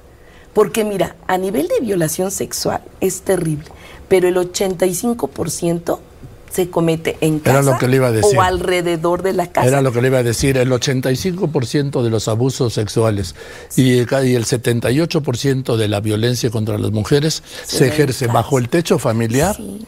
y entre las paredes familiares. Y ojo, y en el secreto familiar. creo que estás tocando uno de los temas Sí. Fundamentales, porque pues por eso no hay denuncia. O sea, Por hay eso, denuncia, es a lo que voy. pero queremos que las mujeres tengan confianza en denunciar. Queremos que en las familias quede muy claro que es violencia y que no se deba permitir y que tienen todas las condiciones las mujeres para salir adelante. Entonces, los espacios, los refugios ah, de apoyo a las mujeres, el trabajo de concientización y los medios de comunicación también juegan un papel muy importante para ayudar a que estos temas que no se tocan, que como bien dice, eh, se- está en secreto en la familia, cosas terribles, tengamos que abrirlos, ¿no? Y eso es lo que queremos. Queremos apoyar a las mujeres que están en Y en condiciones esto de hay dos aspectos fundamentales, que es el tema de procuración de justicia, que sigan siendo mujeres las que escuchen a las mujeres, mujeres agentes del Ministerio Público, ¿sí? Y en la impartición de justicia, que sigan siendo juezas y secretarias de juzgados las que sigan atendiendo a las mujeres. Y también una visión que ayude a las mujeres. Es decir, que no solo sean mujeres, sino que también tengan una visión para que se haga justicia, para que se tome en cuenta lo que significa la violencia. Y además, porque hablar de violencia, pues no solo es violencia física, Ah, que eso ya es lo peor, sino es violencia emocional, violencia Económica. económica, violencia de todo tipo. Entonces, tenemos leyes que ayudan. Fíjese. Tenemos que tener personal y yo aquí, pues esto es muy importante porque las mujeres deben saber que hoy cuentan con estos espacios y pueden seguir contando. Creo que hay que ahondar más, hay que profundizar y hay que seguir mejorando. Les voy a contar una cosa. Una vez fui a dar una conferencia sobre violencia contra las mujeres y eran, había como 1.200 mujeres. Y en un momento dije, oigan, ¿y los hombres por qué no vinieron? No, pues es esto de violencia contra las mujeres, no. Aquí tienen que estar los hombres también, porque ellos son los motores de la violencia contra ustedes. No podemos seguir hablando solo con ustedes, hay que hablar con ellos. Creo que eso es de suma importancia. Por eso digo yo que los medios de comunicación juegan un papel importante porque no solo se trata de concientizar a las mujeres, se trata de concientizar a hombres y mujeres. ¿Qué hubo? Ahí está la famosa entrevista de Joaquín López Dóriga y Clara Brugada. Al final la cosa terminó pues muy agradable, ¿no? Terminaron en, en foto, terminaron en abrazo, ¿no? Así terminó el, el tema entre Joaquín López Dóriga y Clara Brugada. Todo bien, todo maravilloso. Pero miren, algo que me parece mencionable, y a eso hay que llegar. En esta entrevista de Joaquín López Dóriga a Clara Brugada, los principales cuestionamientos que molestan a Clara, o que claramente se nota, no puedo decir clara y claramente, pero bueno, que obviamente se nota que a Clara incomodan, es cuando le dice Joaquín López Dóriga, usted no pudo, porque no le dijo no la ganaste, no dijo no pudo ganar la encuesta de su partido. No pudo. Y luego dice, la gana Omar García Harfush y pues ya usted la sube. Esa manera en la que Joaquín López Dóriga se expresa o hace esa pregunta, pues por supuesto que se escucha, pues sí se escucha violenta. No en cuanto a agresiva, de que la pregunta ruda, no, se escucha en cuanto a, es que usted no tuvo Denigrante. capacidad, exacto, se escucha denigrante. No tuviste la capacidad de ganar. Y creo que hay muchos factores para entender el por qué Omar García Harfush, eh, sí, sí, él es el que gana la encuesta de Morena en la Ciudad de México, pero Omar tuvo una publicidad que iba desde todos y cada uno de los medios de comunicación. O sea, Omar era casi, casi el candidato de la prensa nacional. Omar era el candidato de Ciro, Omar era el candidato de López Dóriga, Omar era el candidato de Denis Dresser. O sea, Omar era el candidato casi de todo el mundo hay cuestionamientos que se le tenían que hacer y se le tuvieron que hacer a Omar. Omar se mantuvo en una, vaya, en una zona muy cómoda en torno a sus respuestas respecto al tema Ayotzinapa y todo esto en cuanto a García Luna y demás. No le hicieron preguntas más complicadas a Omar García Harfush. No estoy diciendo, ojo, no estoy diciendo que sea un malo, creo que Omar también ha dado una lección de cómo ponerse a la altura cuando pierdes, pero eso ya lo expliqué en alguna otra ocasión. Eso se explica muy fácil. Omar no es político. Omar no estaba ahí por una candidatura. Esa es la pregunta que nos hicimos muchos desde el principio. ¿Qué hace Omar García Harfush cuando uno claramente no se le notaba contento o no se le notaba, bueno, sí quizás contento en algunos eventos con la sonrisa, pero no se le notaba cómodo. ¿Por qué no se le notaba cómodo? Porque Omar es un perfil experto en seguridad que sufrió un atentado cuya vida estuvo en riesgo y que su familia ha tenido que estar eh, adaptándose a las circunstancias de seguridad, que ha sido extremadamente privado en cuanto a su familia, en cuanto a sus hijos, etcétera, etcétera, y que estando en este cargo obligabas a Omar a salirse de esa privacidad y a exponerse como un perfil completamente público, algo que se le notaba completamente incómodo. Entonces, es incluso cuando Clara gana, o más bien cuando hacen el cambio, bajan a Omar y suben a Clara por el tema de paridad, que Omar hasta se le notaba descansado, relajado, como si le hubieran quitado un peso de encima. Eso pasó desapercibido entre todos aquellos que querían que fuera Omar García Harfuch el candidato. ¿Por qué querían? Esa es la pregunta que siempre me haré. ¿Por qué querían eh, medios como López Dóriga o Ciro Gómez Leiva que fuera Omar? No lo sé porque quizás lo veían como alguien que no era como tal de la ideología de la 4T, cuando Clara obviamente lo es. O sea, Clara es, es evidente, claramente, es una defensora de la 4T desde que era jovencita. Hoy vemos videos de Clara Brugada y eso no lo podemos ver de muchos políticos, de cuando era jovencita, de cuando empezaba su carrera como política, como en, activista y demás, y ves a la misma Clara en este momento, pero ya con una formación distinta, ya, ya entregando resultados a la gente de Iztapalapa, que es la, alcaldía más grande que tiene la, la, Ciudad de México, de la que inquilina votos y una de las más complejas este, para gobernar y logró hacer utopías que han sido premiadas internacionalmente. La última fue premiada el pasado sábado. Entonces, Clara Brugada no fue favorecida por los medios de comunicación como lo fue Omar. Y ese es un factor que yo escucho, no analizan este tipo de, en el caso de López Doria. Entonces López Dóriga entra con esta pregunta de no pudiste ganar la encuesta. Bueno, hubo factores. Omar fue favorito entre, una, entre un grupo que fue muy impulsado por medios, hubo muchos factores por ahí, pero las bases de Morena no querían a Omar.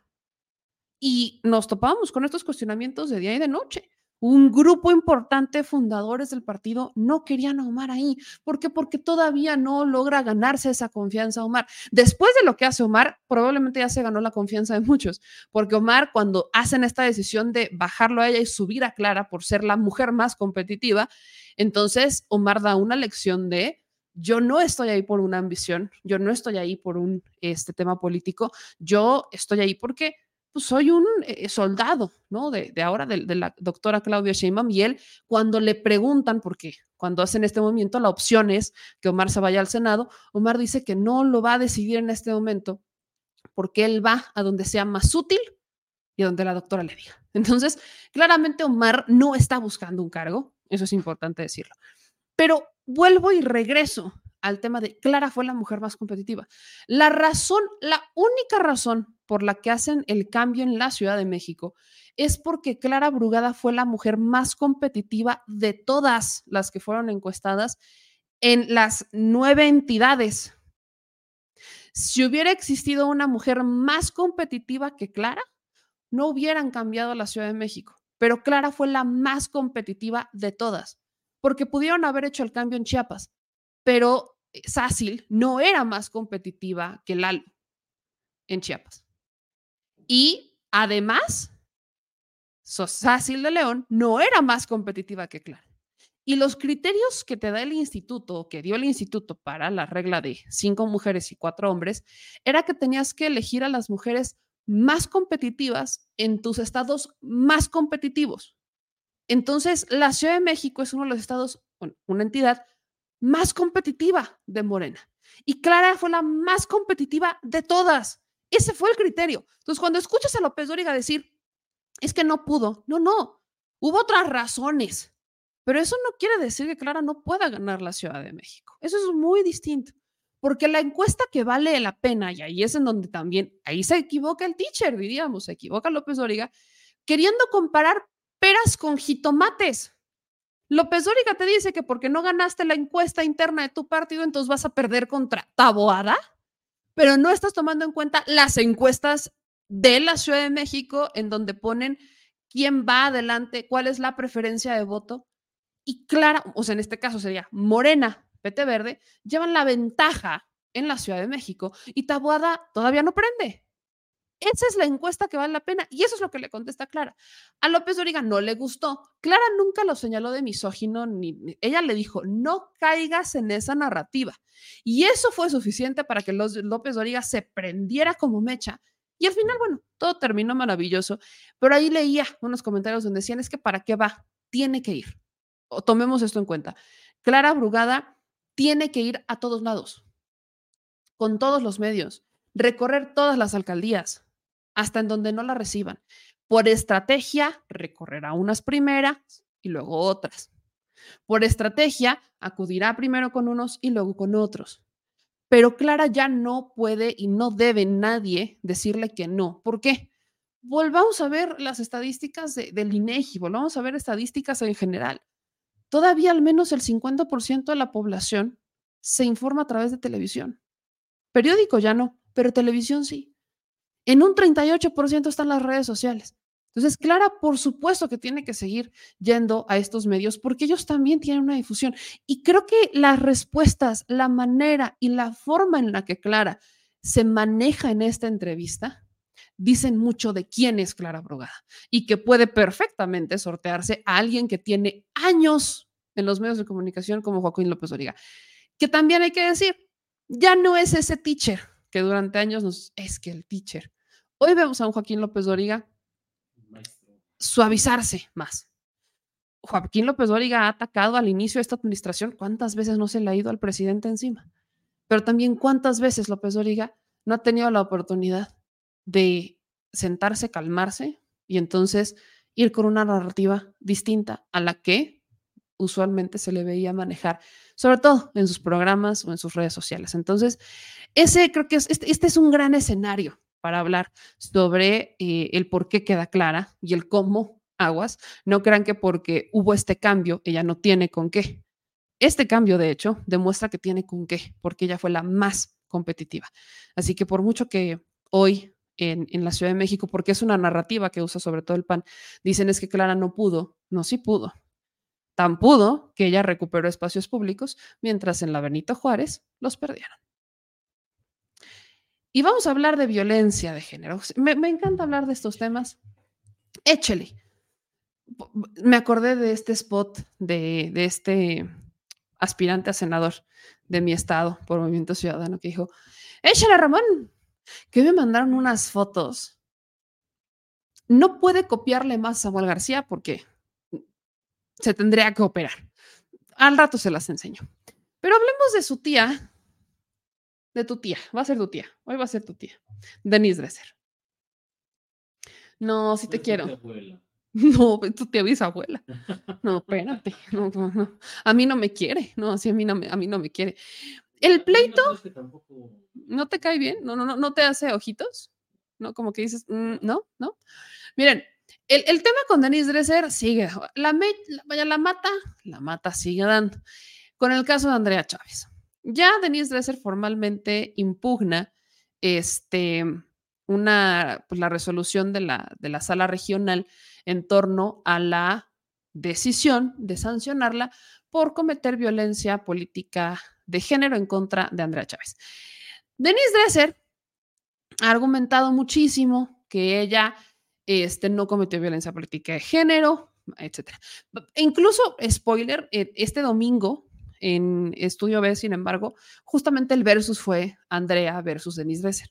No se lo pierdan porque ahí somos cinco mujeres debatiendo el tema de Andrea y de Denise Dresser. Y, y, termina de una manera sabrosa. No se los voy a spoilear más, pero vayan a verlo el domingo a las 8.30 por Estudio B. Pero lo que me parece muy interesante es que Denise Dresser, pues, eh, presenta, ¿no? Una columna en, en, el Reforma. La voy a medio leer, no la, no la voy a leer completo porque también chole, pero miren, vean esto.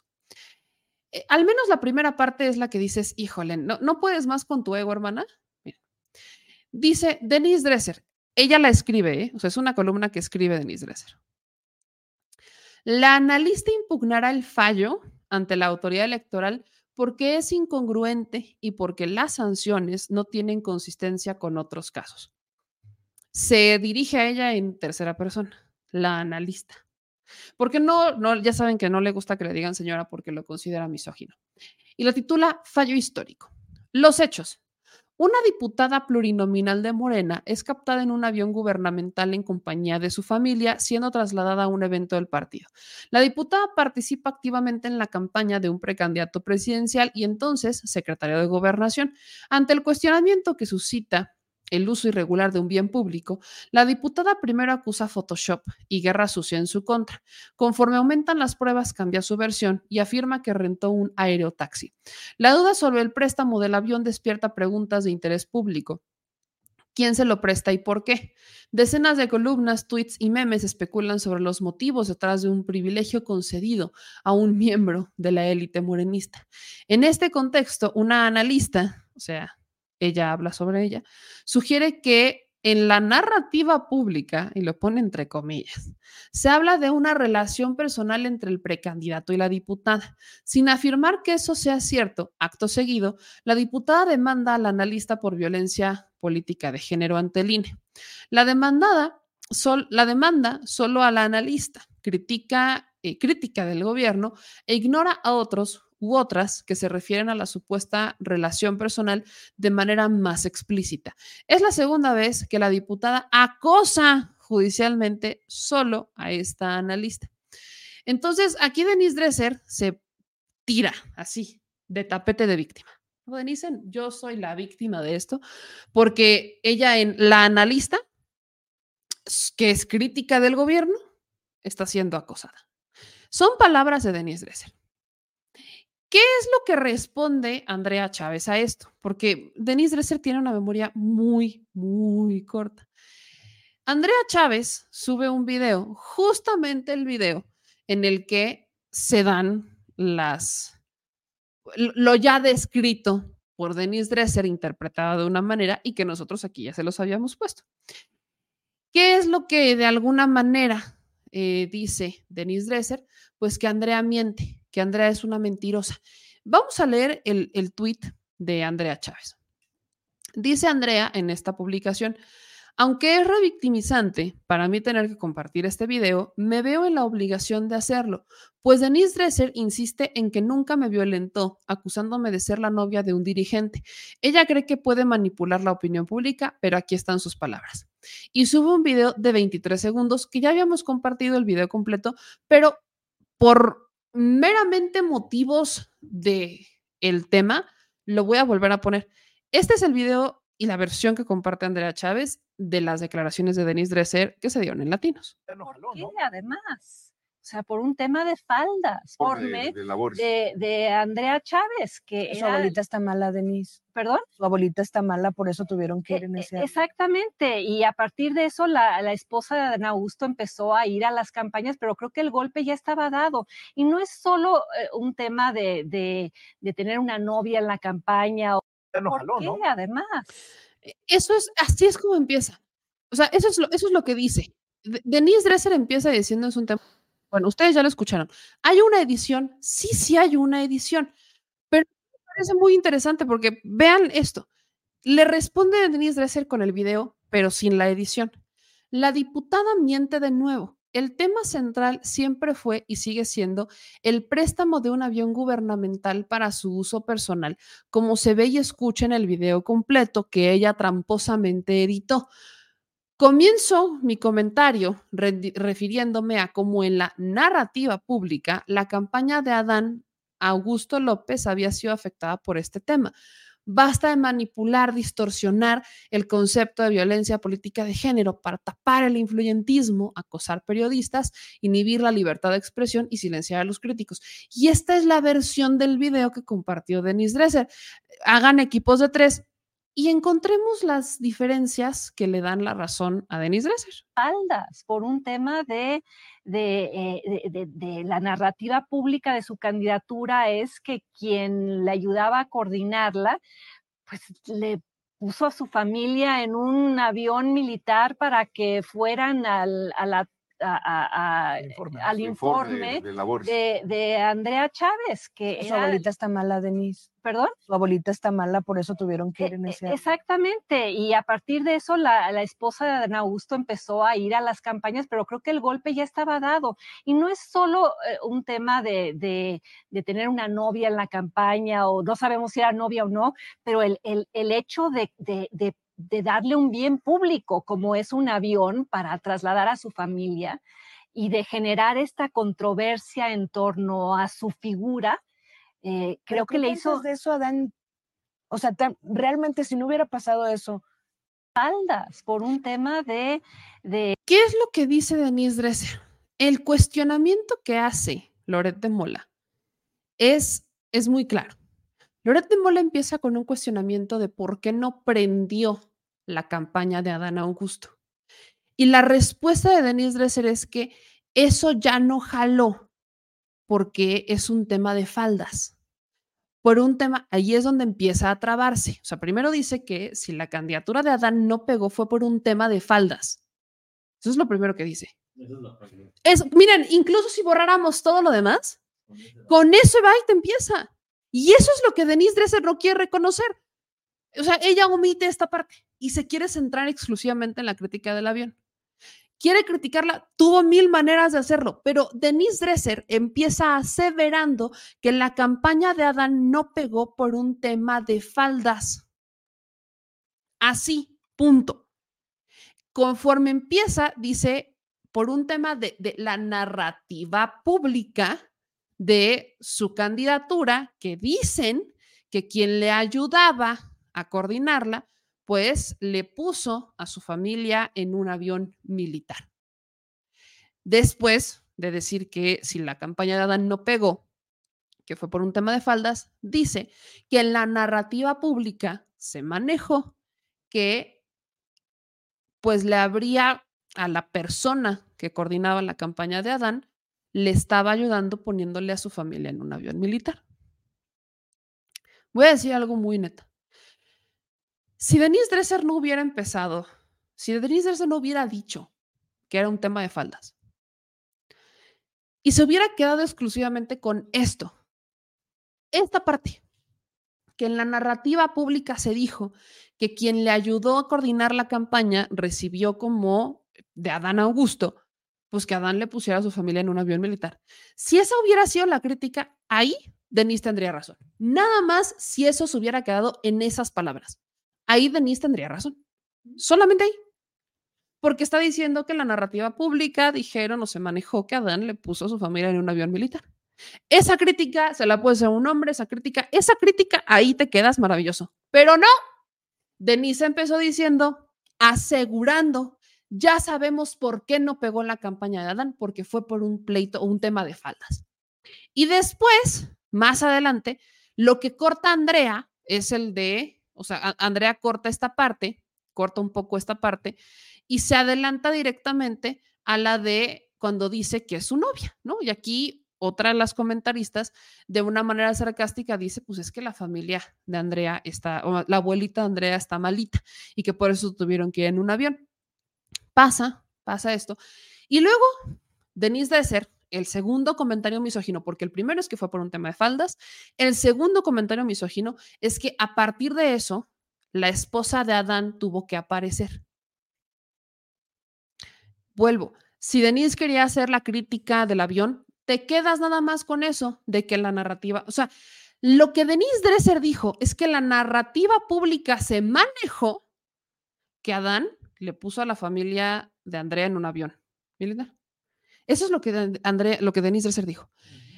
El tema de las faldas salió de la boca de Denise Dresser.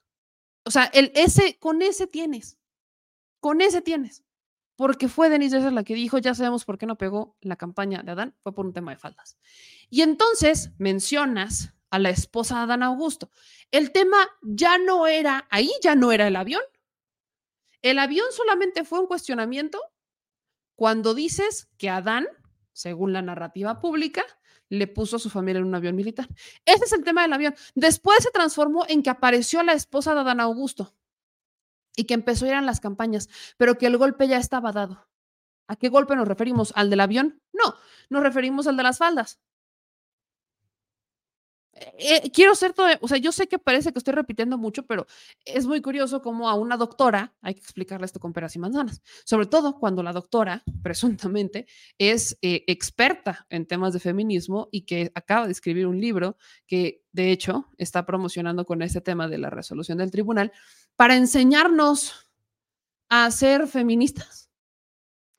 Alguien que de verdad Denise Dresser no tiene, no tiene comparación. Cuando se trata de medir su ego, la señora sí va ganando, ¿eh? La neta. En un tercer comentario misógino, y este es el otro, dice Denise Dresser, aquí atrás, el golpe ya estaba dado y no es solo un tema de tener una novia en la campaña. Después dice, o no sabemos. Primero lo asegura y después dice, no sabemos. Pero para eso su primer comentario fue que fue un pleito de faldas. Si estos, si, si Denise Dresser, que es experta en estos temas, que da cátedras de eh, participación política de las mujeres y demás, no entiende que, en lo que, que lo que se le está cuestionando son estas tres frases o estos tres argumentos que da, entonces yo, calificativos, estas tres, sí, estos tres calificativos, estos tres argumentos que pone sobre la mesa en su, en su análisis, entonces no está entendiendo nada y yo no sé qué diantres está haciendo la señora saliendo a hablar de violencia política de género. Por ahí hubo un señor que me dijo que me tenía que disculpar con Denise Dresser por decir que, con pinche cara tenía Dresser para hablar de feminismo. Lo vuelvo a repetir en este momento, que pinche cara tiene Denise Dresser para salir a hablarme de feminismo si no logra entender lo que se le está cuestionando. Ahora ella se quiere lavar las manos diciendo que lo que ella cuestionó fue lo del avión. Sí, fue el, del, fue, fue el cuestionamiento del medio en realidad. Ese fue el del medio. Pero lo primero que dijo fue que, un tema, que, la campaña de Dan no pegó por un tema de, de, faldas. Digamos que en la narrativa que presenta Denise Dresser en esta mesa de análisis es que si la campaña de Adán no pegó fue porque hubo un pleito de faldas que, como sabemos que fue un pleito de faldas porque la narrativa pública dijo que Adán le había puesto a toda la familia de Andrea en un avión privado o en un avión militar para ir a un evento. Ese es, ese es el por qué aseguran que Andrea es novia de o fue novia de Adán. Luego tienes en una tercera argumento cuando dice que no es solamente de, no es un tema de tener una novia en la campaña y luego dice no sabemos. Denise, esto hay que ser bien claros con esto. Cuando señalas es porque ya tienes la borra de los, pelos. Exacto. Si tú te vas, ay, miren, no es tan difícil decir, si me equivoqué, creo que lo pude haber planteado de otra manera. No es tan difícil. Yo lo he hecho, yo me he equivocado, tú, tú me has visto. Yo lo he dicho muchas veces, yo creo que pude haber hecho esto de otra manera. Creo que pude haber hecho este tipo de planteamiento, creo que pude haber hecho esta crítica de otra manera. Que es la manera más fácil y honesta de parar todo, ¿no? O sea, exactamente, Denise Dresser pudo haber, sí, creo que pude haber hecho esto. O sea, la crítica sigue, el cuestionamiento sigue, creo que lo pude haber hecho de otra manera.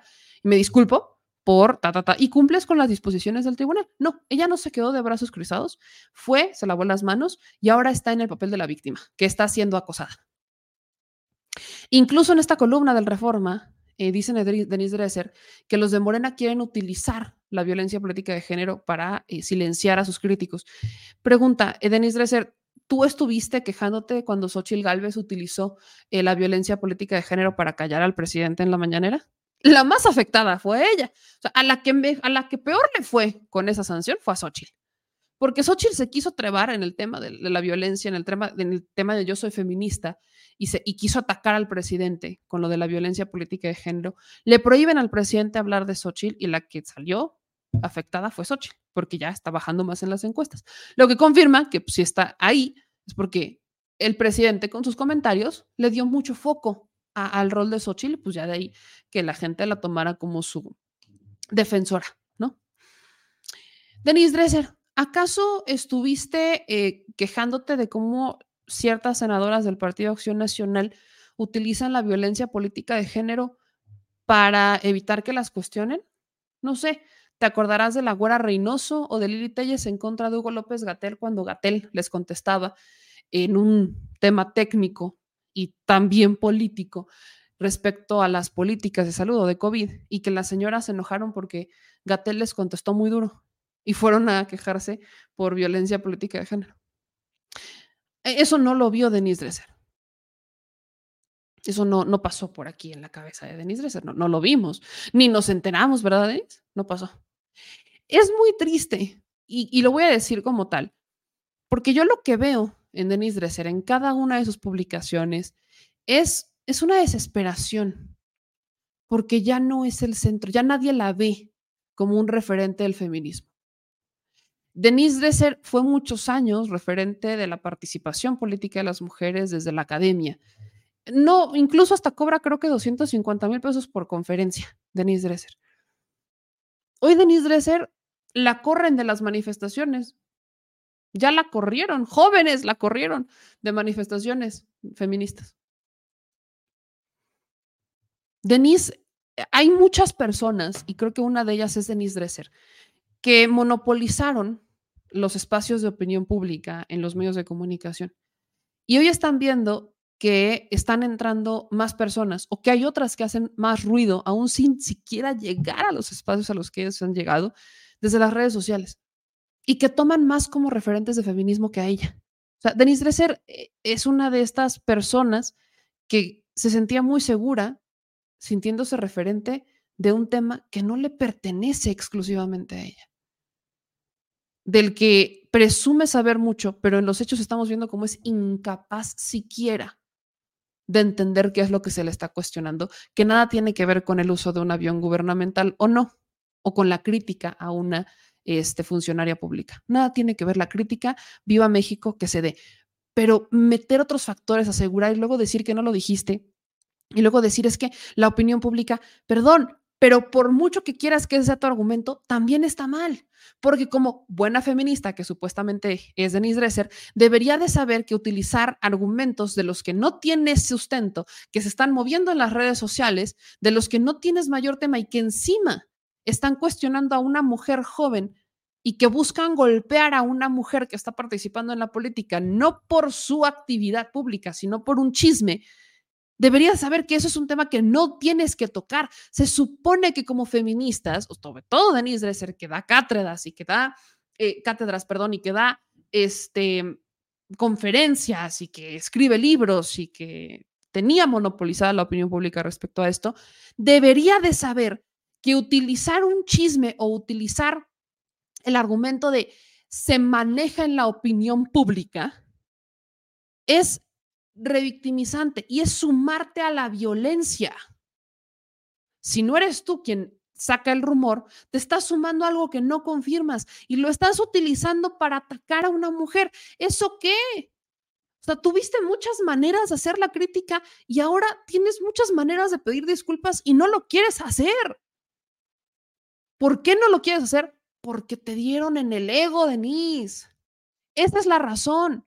A Dresser le dieron en el ego. Hoy Denise Dresser cada vez pasa y pasa y está cada vez más perdida. ¿Quiénes son las únicas que la respaldan? Cecilia Soto, ex candidata presidencial. Feminista también dice Cecilia Soto es. El feminismo no es exclusivo de una persona, no hay solo un tipo de feminismo y si eres feminista deberías estar contenta de que se abran espacios de opinión y espacios políticos para todas las mujeres, aunque no estés de acuerdo con ellas. Porque es muy bonito y es muy sencillo decirse feminista y cerrarle el paso a otras mujeres. Neta, parece que no hay peor enemigo de otra mujer que otra mujer. Y eso ha pasado durante años. Yo recuerdo tener cinco o seis senadoras, siete u ocho diputadas, y de ahí no subir porque eran ellas mismas las que le bloqueaban el paso a otras mujeres, porque si le daban el paso a esas mujeres, iban a perder relevancia, porque iban por la vida con la bandera de yo soy la única mujer en los medios o yo soy la única mujer de la bancada tal.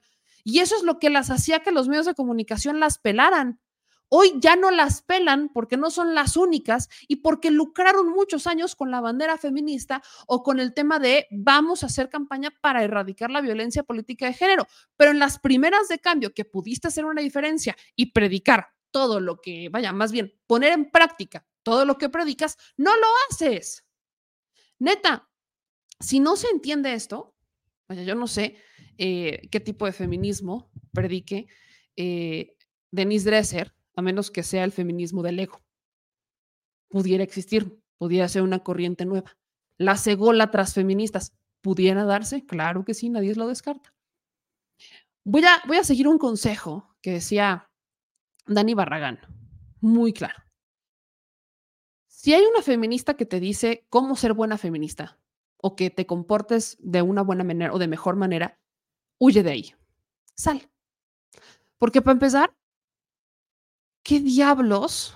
¿Cómo te puedes decir feminista esperando imponer tu ideología o tu tipo de feminismo o tu comportamiento de ser una buena feminista a otras mujeres? No, no, no, no puedes. No puedes, porque uno, el feminismo no es exclusivo. Y a Denise Dresser le dolió mucho que le dieran en, en, el tema de violencia política de género. ¿Por qué? Porque ha lucrado mucho con el tema, porque es un negocio ha escrito libros, da conferencias de prensa. Hoy, ¿con qué cara le van a pagar 250 mil pesos a Denise Dresser por una conferencia de la participación política de las mujeres cuando la señora está inscrita en el Registro Nacional de Violentadoras?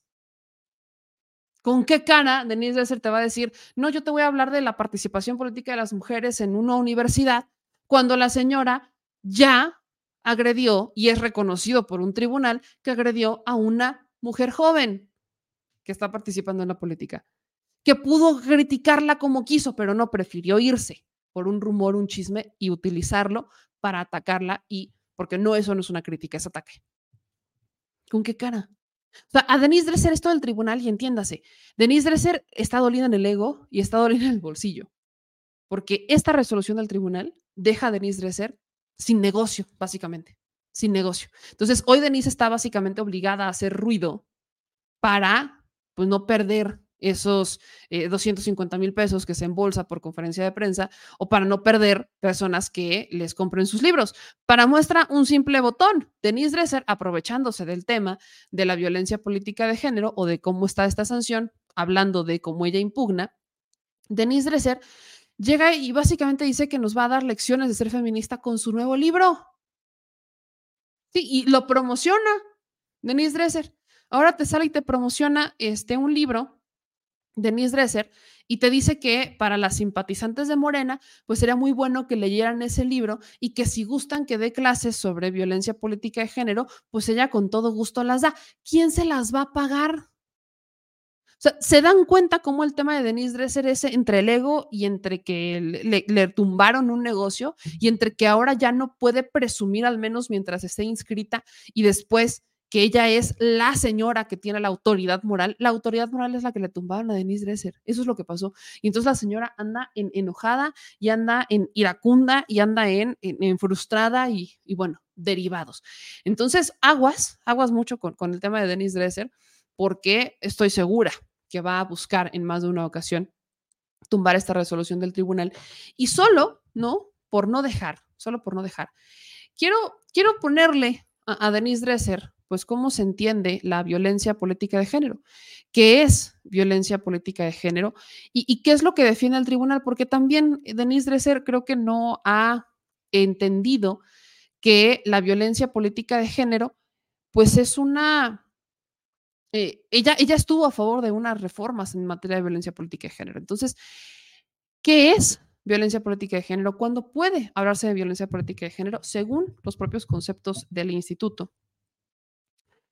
Violencia política de género es que, primero, te dicen, es necesario precisar que no toda la violencia política tiene elementos de género, pues en una democracia la política es un espacio de confrontación, debate, disenso, porque es en esta que se hacen presentes diferentes expresiones ideológicas, partidistas, así como distintos intereses. Es en ese sentido que eh, se explican pues, ciertos criterios, ¿no? ¿Cuándo es violencia política de género? Cuando eh, se dirige a una mujer por ser mujer, es decir, cuando sus agresiones están especialmente orientadas en contra de las mujeres por su condición de mujer, y por lo que representan en términos simbólicos, bajo concepciones basadas en estereotipos. Incluso muchas veces el acto se dirige a lo que implica lo femenino y a los roles que normalmente se les asignan a las mujeres. Cuando la violencia tiene un impacto diferencial en las mujeres, esto es, cuando la acción u omisión afecta a las mujeres de forma diferente que a los hombres, o cuyas consecuencias se agravan ante la condición de ser mujer, o cuando les afecta en forma desproporcionada. Este último elemento se hace cargo de aquellos hechos que afectan a las mujeres en mayor proporción que a los hombres. En ambos casos habrá que tomar en cuenta las afectaciones. ¿Cómo se define la violencia política contra las mujeres por razón de género? De acuerdo con el protocolo para la atención de la violencia política contra las mujeres en razón de género, la violencia política comprende todas aquellas acciones u omisiones de personas o servidores públicos que se dirigen a una mujer por ser mujer en razón de género. Tiene un impacto diferenciado en ellas o les afectan desproporcionadamente, con el objeto o resultado de menoscabar o anular sus derechos político-electorales, incluyendo el ejercicio del cargo. La violencia política en contra de las mujeres puede incluir, entre otras, violencia física, simbólica, psicológica, sexual, patrimonial, económica o feminicida. Pero me quiero centrar en esta parte, porque dice que comprende todas aquellas acciones u omisiones de personas servidoras o servidores públicos.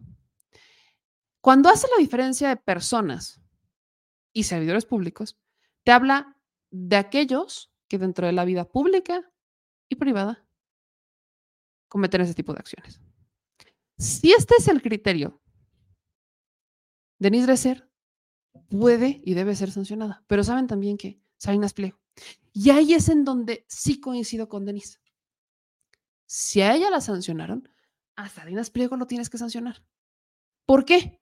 Porque la ley, porque el protocolo para la atención a la violencia política, porque el Instituto Nacional Electoral define la violencia política contra las mujeres en razón de género, como aquellas acciones o omisiones de personas y o servidores públicos.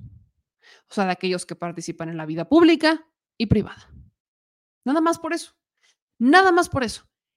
Es normal que tengamos este tipo de enfrentamientos porque también las leyes en materia de violencia política de género, el combate de esta violencia, datan del 2015, ¿no? Entonces, Sí hace falta todavía que avancemos mucho en entenderlas y en cerrar esos espacios, pero la ley es clara, los documentos son claros, los protocolos son claros y ahora sí que ciego el que nada más no quiera ver y bueno, ahí serán todas y todos los que podrán emitir sus respectivos comentarios. Tan, tan, tan. A las, exacto, a las pruebas nos remitimos. Tan, tan. No hay, creo que, mucho más que decir al respecto de esta información. Vamos con un par de comentarios por acá. Dice, pero ¿en qué momento menoscaba sus derechos políticos? Dice Manu Mata. Muy sencillo.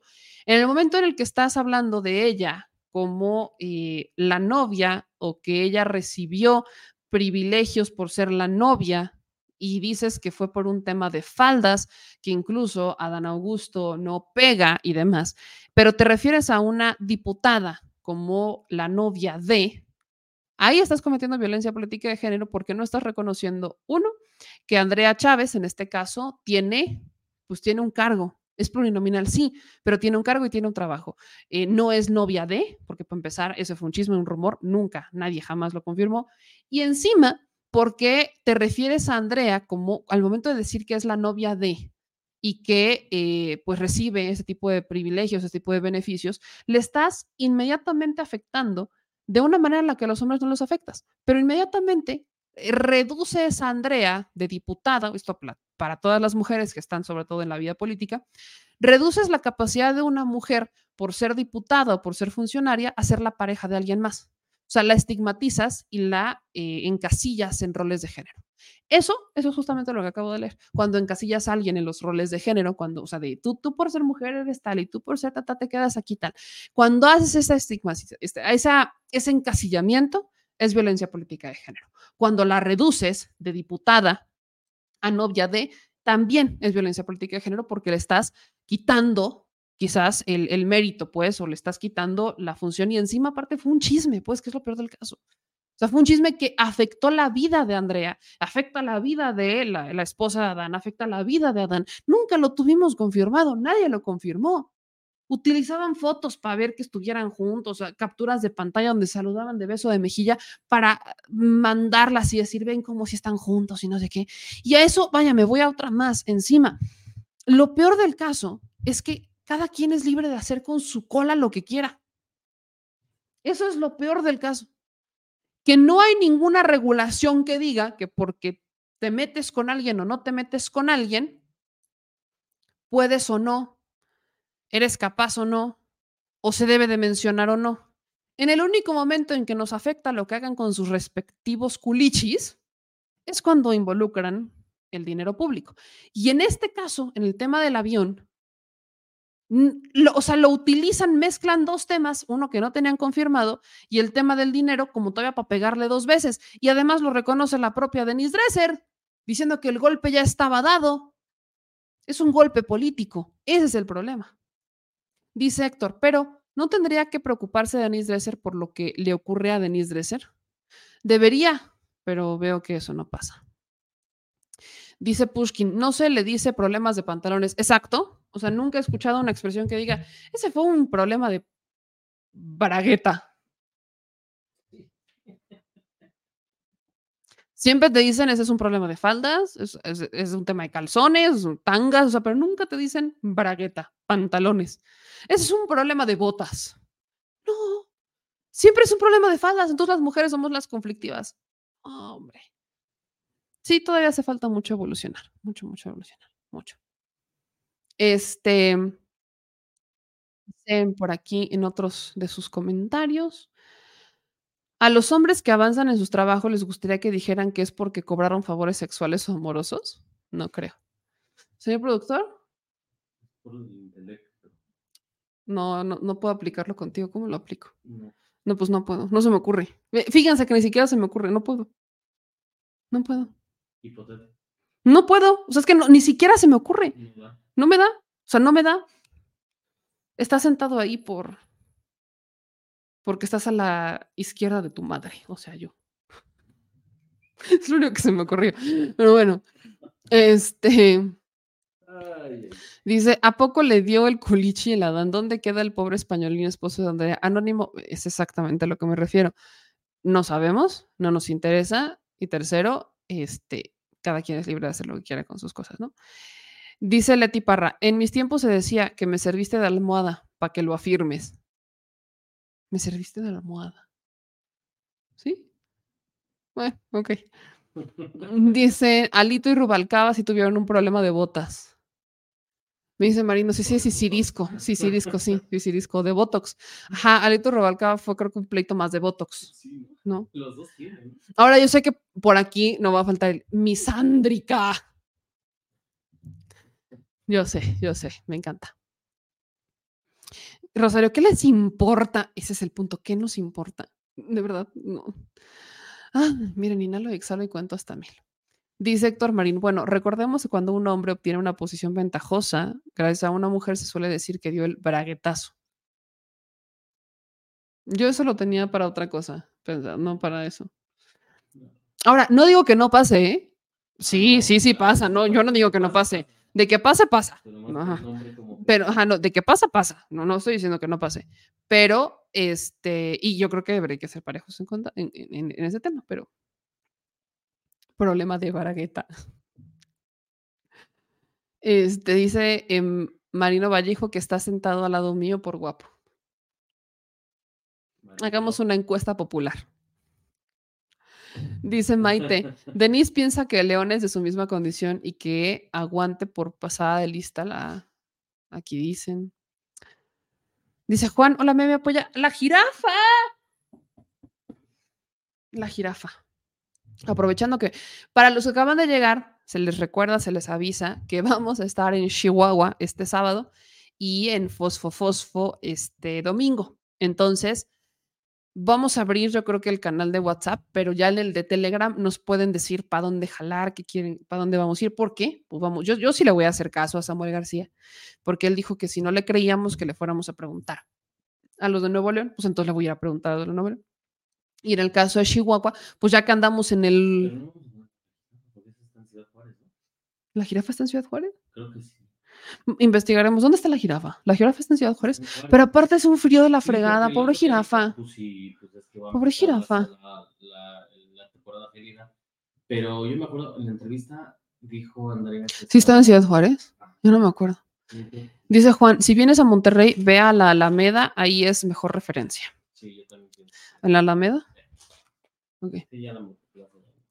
Pues hay que ir a la Macroplaza. Pues la- Pero- fui, ¿Te acuerdas cuando fui? No había nada, no Ya está vacía. No, había se, se duermen temprano o se esconden. Bueno, y si llueve menos, porque a los, a los regios cuando llueve les da miedo manejar, ya me di cuenta, se les resbalan los coches. Este dice César, está en el Parque Central de Ciudad Juárez, la jirafa. Está en Ciudad Juárez. Ah, a ver. Está en Ciudad Juárez. Y que vayamos al Parque Fundidora. Angie Roca dice, Meladreser hace lo mismo que eh, Xochitl, hacen lo que sea con tal de que se les miente. No, bueno. Eh, dicen eh, Valentín, meme, ¿y los chili premios para cuándo? Pues el 31 de diciembre. Bueno, los chile, los chile premios se publican a fin de año, ya se la saben, pero no hemos pasado las ternas, eso es cierto. Las ternas no las hemos pasado, así que vamos a trabajar en las ternas y se las vamos a compartir para hacer los Chile Premios 2023. Lo mejor de lo peor de este año. Espérenlo próximamente en víspera de Año Nuevo. Eh, vi más noches, nos dice Juanca, el productor y sus carcajadas. Ya son clásicas. Dice Marco, me, me voy al grito del 24. Quiero, aparte de ver al mejor presidente de la historia, ver a los youtuberos históricos. Pues ten por seguro que nosotros vamos a andar allá. Ese sí es un hecho. Uh, sí, ya estamos en- preparando los eventos del próximo año. Estamos, estamos construyendo el set. Estamos, eh, que si no, fíjate, todavía no me llega mi Tesla. Lo, lo pedí, lo pedí, pero no me llega, no me llega. Lo pedí por Amazon. Mi Telsa o Tes. ¿Es Telsa? ¿Es otra cosa? ¿No es lo mismo que el Telsa? ¿No es lo mismo que es Telsa? Pues es lo mismo, ¿no? Sí, ¿no? Uno así chiquito, al menos de, al menos así de juguete. Este dice, quedamos menos y allá arriba donde están los ojitos de la jirafa debe de hacer más frío. En Ciudad Juárez sí, pues es- ahí sí yo creo que hace más frío. Este dice Manuel, nos manda 20 del super chat. Eso es, eso es, lo vas a mi estado de Chihuahua si está en Juárez la jirafa. Si está en Juárez, ok. Si van a Monterrey, coman unos turcos. Yo no promuevo el canibalismo. No puedes. No, no se puede. No se puede, pero será lo posible por... Con un cabrón. Un cabrito. Este, un cabrón, no bueno. No, bueno. Yo digo, no puedo promover el canibalismo al comerme un turco. Y luego este dice, no, pues un cabrón. Ah, ok. Un ah, ok. Muy bien. Maravilloso. Vamos a, a- ¿cómo, ¿cómo identifico? ¿Cómo lo identifico? ¿Tú eres o no eres? O sea, te- si te puedo comer y a ti no. Ah, no, bueno, voy a andar, voy a llevar una playera que diga, aléjate de mí si eres turco o cabrón, porque te como. Aléjate. No, bueno, gracias, señor productor. Yo aquí en no promover el canibalismo y bueno. Aquí me dice Laila que los turcos hacen unas empanadas bien ricas. Ah, pues avísenme. Yo aquí pensando en turcos y yo, ¿qué pasó? ¿Dónde va a ser el grito de independencia en 2024? Pues igual aquí, en Palacio en Nacional. todos los estados, Sí, y en todos los estados, en pero el principal, pues en Palacio Nacional, exactamente, en sus respectivos este, edificios, exactamente. Meme, ayúdanos a todos los que queremos ir al grito donde hospedarnos a precios accesibles, por favor. Pues, señor productor, hay que hacer la lista para que empiecen a apartar. empiecen, de una vez. Vamos a hacer una lista de los hoteles a los que pueden ir y patrocínenos los hoteles, no, no es cierto. No, hombre, se pasan de rejegos. Como ese dondón de rosca, ¿no? Se pasan de regeos, de verdad. Dice, aquí en Monterrey solo pregunta por seguridad, transporte y agua. Y ahí se acaban a Samuel, dice Juan Jesús Vega y Rodríguez. Pues les vamos a avisar en dónde vamos a estar para que también si ustedes quieren opinar y quieren responder, pues cáiganle y les estaremos avisando. Vamos a estar en Chihuahua y vamos a estar en Nuevo León. Bueno, un fosfo, fosfo, Monterrey. Así que nos despedimos, nos vemos mañana para seguir diciendo más netas al chile. Cuídense mucho, por favor. ¿Qué? ¿Por qué? ¿Me falta una nota? ¿Cuál nota, señor productor? ¿La de Sinaloa? ¿Me la, me la llaman? me- me- me la-. Tres, dos. Corte, de nuevo, empezamos. ¿Ya me la mandaste? ¿A dónde me la mandaste? No está en el chat. ¿O sí está en el chat? ¿No está? ¿Me la reenvías? ¿Me la reenvías, por favor? Con mucho gusto. Mientras voy a leer otro par de comentarios. Me la reenvías. Este, me. Solo porque el vecino me lo pidió, le mando un saludo a Álvaro Morales, felicitándolo por sus 20 años de ser el top de la industria. ¿Listo? Ok. A Alvarito le mandamos un, un abrazo al Álvaro Morales. Este, ¿todo, ¿todo bien, mi querido vecino? Ya, se te cumplió tu deseo. Aquí en, cumpliendo no deseos. El vecino no duerme, ¿qué onda? Pero un abrazote al, al Alvarito, al Álvaro Morales. Eh, dice FJBB, hoy es temprano a descansar, bye. Bye. Dice Azael, en el gran hotel de la Ciudad de México de 8000 para arriba. No, y eso es ahorita. Si quieres, eh, ya cuando estemos acercándonos a, a las fechas, carísimos, ¿eh? Ca- Carísimos, carísimos. No, no, no, no, no, no saben la cosa que es. Así que sí, hay que ir. Dice Virginia, me habían dicho que iba a ser en San Miguel de Allende. Aquí se me hizo raro. No, no, la, la del No. presidente. No, que él mueve el grito, no. No, no creo que eso vaya a pasar en lo más mínimo. No sería San Miguel, sería en Guanajuato. Exactamente, saliendo a Dolores Hidalgo. Nos dice Rosario, gracias, meme. Estará al pendiente de la lista de hoteles de Ciudad de México para el grito. Pues se las vamos a mandar, se las vamos a mandar, como de que no. Si no, casitas de campaña. Casitas, no. ¿Dónde? No te puedes ni- cierran todo. Ahí, o sea, ¿tú crees que no va a haber forma? Claro. Alberto, no, sí voy a, aunque no lleguemos a Ciudad Juárez en esta ocasión, sí voy a retomar el tema de la jirafa. Pero, pero-. Espérense. Les digo que ahorita vamos de visita, ahora sí que de, entra y- de entrada por salida, de visita de doctor, pero vamos a regresar. Y la visita de doctor es porque un par de días después nos lanzamos a Acapulco para ver qué ha pasado a un mes de, eh, del impacto de Otis, del huracán Otis en, en Acapulco. Y cerramos con esta nota porque capturaron en Culiacán a El Nini, el jefe de seguridad de los Chapitos. Estas son un- unas imágenes sobre, pues, vaya, del operativo en donde detienen a el jefe de seguridad de los Chapitos. Vean nomás esto.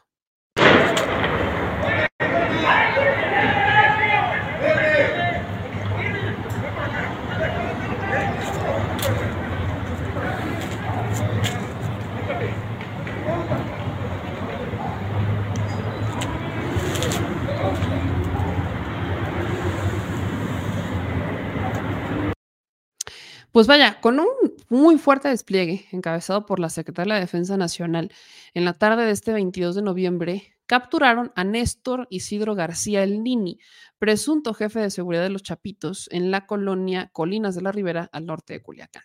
Esta detención se hizo en medio de un gran operativo que incluyó vigilancia aérea en prácticamente todo el sector norte de Culiacán, incautando un domicilio en el fraccionamiento Isla Musala, uno de los sectores exclusivos de la ciudad. En un principio no se confirmaba la detención del Nini, conocido también bajo el nombre de Néstor Ernesto Pérez Salas, perteneciente a la agrupación del cártel de Sinaloa, liderada ya por los hijos de Joaquín El Chapo Guzmán. Esta información ya fue confirmada por el Registro Nacional de Detenciones, que da cuenta en su sitio de la detención del Nini en Culiacán. Tras la detención, el presunto criminal fue trasladado prácticamente de inmediato a la Ciudad de México en un avión militar. Horas más tarde de la detención, el gobernador Rubén Rocha Moya canceló su agenda vespertina, donde tenía previsto entregar o realizar un par de eventos de entrega de calles y eh, inmediatamente pues se hizo silencio respecto a la agenda del gobernador. Nos imaginamos que fue justamente para atender este tema, pero algo importante es que hasta el momento no se han reportado heridos o enfrentamientos. Sin embargo, el sector en donde ocurrió la detención, pues permanece todavía sitiado por autoridades de seguridad. Uno más a la lista. Ahí empiezan un par de detenciones, así que estemos... Exacto, o a ver si canta. Ay, a ver si cantas, mi querida gaviota. Pero bueno, ya nos vamos ahora sí Ahora sí, ya nos vamos. Este, aquí le agradecemos a Alfredo Alibaldez que nos mandó 10 dólares de super chat. Dice, y a la gobernadora de Chihuahua no la sanciona el INE. Ella empezó los ataques a Andrea. Saludos desde Santa Mónica. Pues sí. Y no, no, no solo por eso, sino porque también la gobernadora ya anda en eventos de campaña. ¿Qué tiene que hacer ahí? Eso, eso es intervenir literalmente en un evento de campaña mañana, mañana vamos a estar, vamos a estar pendientes. Así que gracias a todos los que nos apoyan, que nos mandan superchats, que nos este, escriben, que nos ayudan, porque es gracias a ustedes que nosotros pues podemos empezar a salir a escuchar a todas y a todos los que eh, se acerquen y los que se dejen, básicamente, respecto a los temas más importantes de México y del mundo. Les mando un beso y un abrazo. Yo soy Meme Yamel. Aquí el señor productor, más contento que nunca. Les mandamos un abrazo. Siempre. Chokis, aquí dice Mr. Meme, si me sigo manifestando en contra de los traidores del movimiento 4T marcelistas y monrealistas y los que sigan más argumentos contra Ricardo Monreal, sabe. Pues parece que Ricardo Monreal va a regresar al Senado, oye. Oye, Tiene que ir a poner orden Tiene que ir a poner orden, vaya. Cierro con este gran comentario que tiene toda la razón, y esto no es de ahorita nada más, es de toda la vida. Dice este, no, este es el de, Chihuahua, que ya lo tenía por acá. Tan, tan, tan, tan. Me dice Ana que nunca hablamos de la alcaldía Coyoacán. No, sí, sí hablamos de la alcaldía Coyoacán. Si nosotros justamente revelábamos un contrato que tienen ahí para privatizar las albercas y cómo se lo dieron a una empresa relacionada con Jorge Romero Herrera. Si el cártel inmobiliario también llegó ahí. Es más, hasta hemos dicho que el alcalde de la Coyoacán se da sus. Y no es porque no tengamos fuentes de información, literal. La gente lo ve en un claro estado de happiness, borolés. Entonces, sí, sí hablamos de Coyoacán, pero si quieren que hablemos más, con todo gusto, vámonos también a preguntarnos. Vamos a preguntarle a la gente de Coyoacán. Eh, dicen aquí que parece que narro partidos de la selección nacional. Perfectamente. No, pero dijo que sí, que parece que narras partidos de la selección nacional. Simple, nunca le comprobó lo de misógino. Ok, pero vaya, Alvarito, agárrate porque ahora yo voy a ser la que hace narraciones deportivas. Vámonos. De aquí a ESPN. Juras, juras. Este es el comentario que quería sacar, el de Sin Fronteras. Desde que se habló del plan C, como que el Congreso de Morena tiró hueva. El Congreso deja mucho que deber. Eh, eh, pero es que esto no solamente es de ahorita, es de toda la vida. Y no tiene que ver con el plan C, tiene que ver con que ya se va a acabar. La administración. Esto pasa Ya viene el año. Híjole. de. Exacto, ya estamos en año de Hidalgo, así que ojo, gobernadores que van a salir aguas, diputados que van a salir aguas, presidentes municipales que van a salir aguas, eh, diputados aguas, es año de Hidalgo, entonces aguas con todos los que se van a ir porque van a empezar a sacar este, las garras, se las van a afilar así y van a empezar a sacar y este, lo hacen siempre, sobre todo en, diputados y senadores, como todo es fiebre electoral ahorita, ya no van a aprobar nada, no aprueban iniciativas importantes, se, frenan en todo. La de 40 horas, decía Nacho Mier que se iba a votar hoy, Jorge Romero Herrera ya viene diciendo que se la van a postergar, entonces, vaya, exacto, que hasta febrero, ¿no? Y tienes que esta, reforma la proponen desde hace un año. Entonces, se retrasan siempre porque está la fiebre electoral y porque en los debates, y esta es la razón, en vez de dejar que todos hablen del tema que tienen que hablar, utilizan la tribuna para hacer posicionamientos políticos, sacar porras o aventarse eh, jitomates, si es que se los permiten, para hablar de su candidato o su candidata. Eso pasa todos los años. Entonces, ¿le echan mucha hueva? Sí, sí, le echan mucha hueva. Y por eso estamos aquí para visibilizar lo que hacen, pero sobre todo lo que no hacen. Así que síganos en todas las redes sociales, por favor. ¿Por qué siempre me limitas de esta manera, señor productor? Coartas mi libertad de expresión, violencia política de género en contra de mí, en contra de mí. Me quieres coartar, me quieres silenciar. Pues, cuando no dormir, me dices. No, no, no, no, no, no, no. ¿Ya ven cómo me trata? ¿Ven cómo me trata? Me Dice, imagínense a meme hacerle de comentarista deportivo, va a ser requerida para los partidos. Me van a mandar, pero a sacar los futbolistas ahí. Me van a mandar, pero de jugadora. Me van a mandar ahí, me van a mandar al, al box a, a separar al canelo. Y yo lo que voy a hacer es voy a meterlo para que, a ver si ya le dejan de poner tanto costal. Voy a terminar yo haciéndole, "Pues, ah, pues, baboso que este. le vas a poner más roja en la cara tú. Sí, sí, sí, sí, no, no, no, no, no, de verdad, de verdad, qué bueno. Pero ya nos vamos ahora sí, les mando un beso a todos. Nos vemos en Chihuahua y en Monterrey este sábado y domingo. Chihuahua. Chihuahua, Chihuahua, Chihuahua. Nos vemos, cuídense de mucho. Adiós.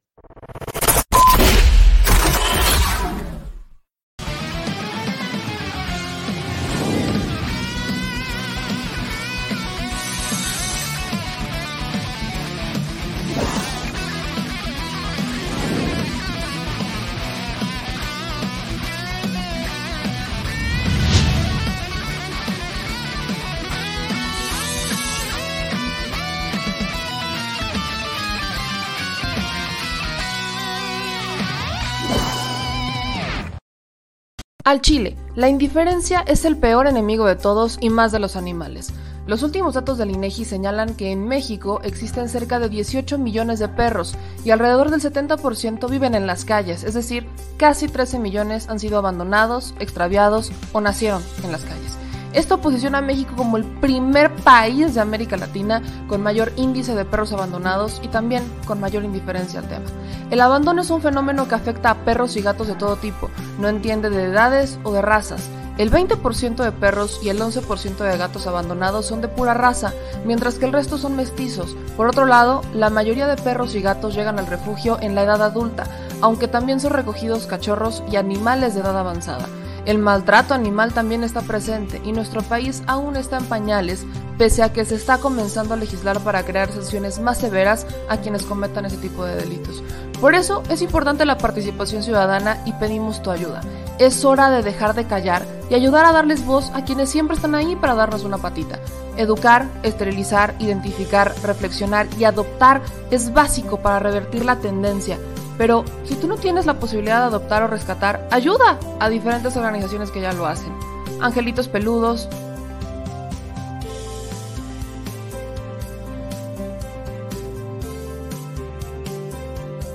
Amor sin raza.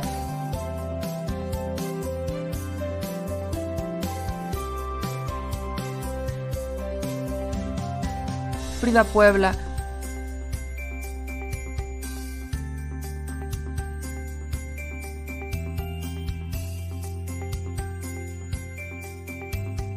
Rivera Rescue.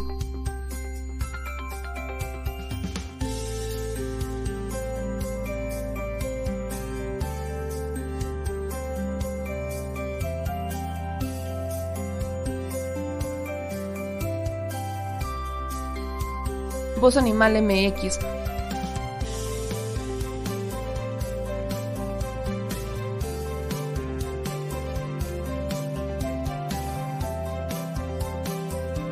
Albergue San Cristóbal.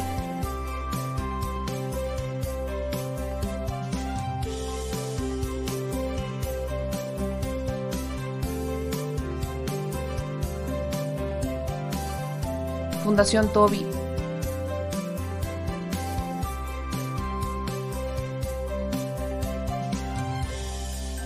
o Patitas Invisibles son algunas de las organizaciones a las que constantemente donamos y apoyamos, pero no es suficiente. Ayúdanos a que sean más voces las que salven vidas. Sus patitas, de verdad, pueden salvar tu vida. Difunde y dona. Al Chile, la indiferencia es el peor enemigo de todos y más de los animales.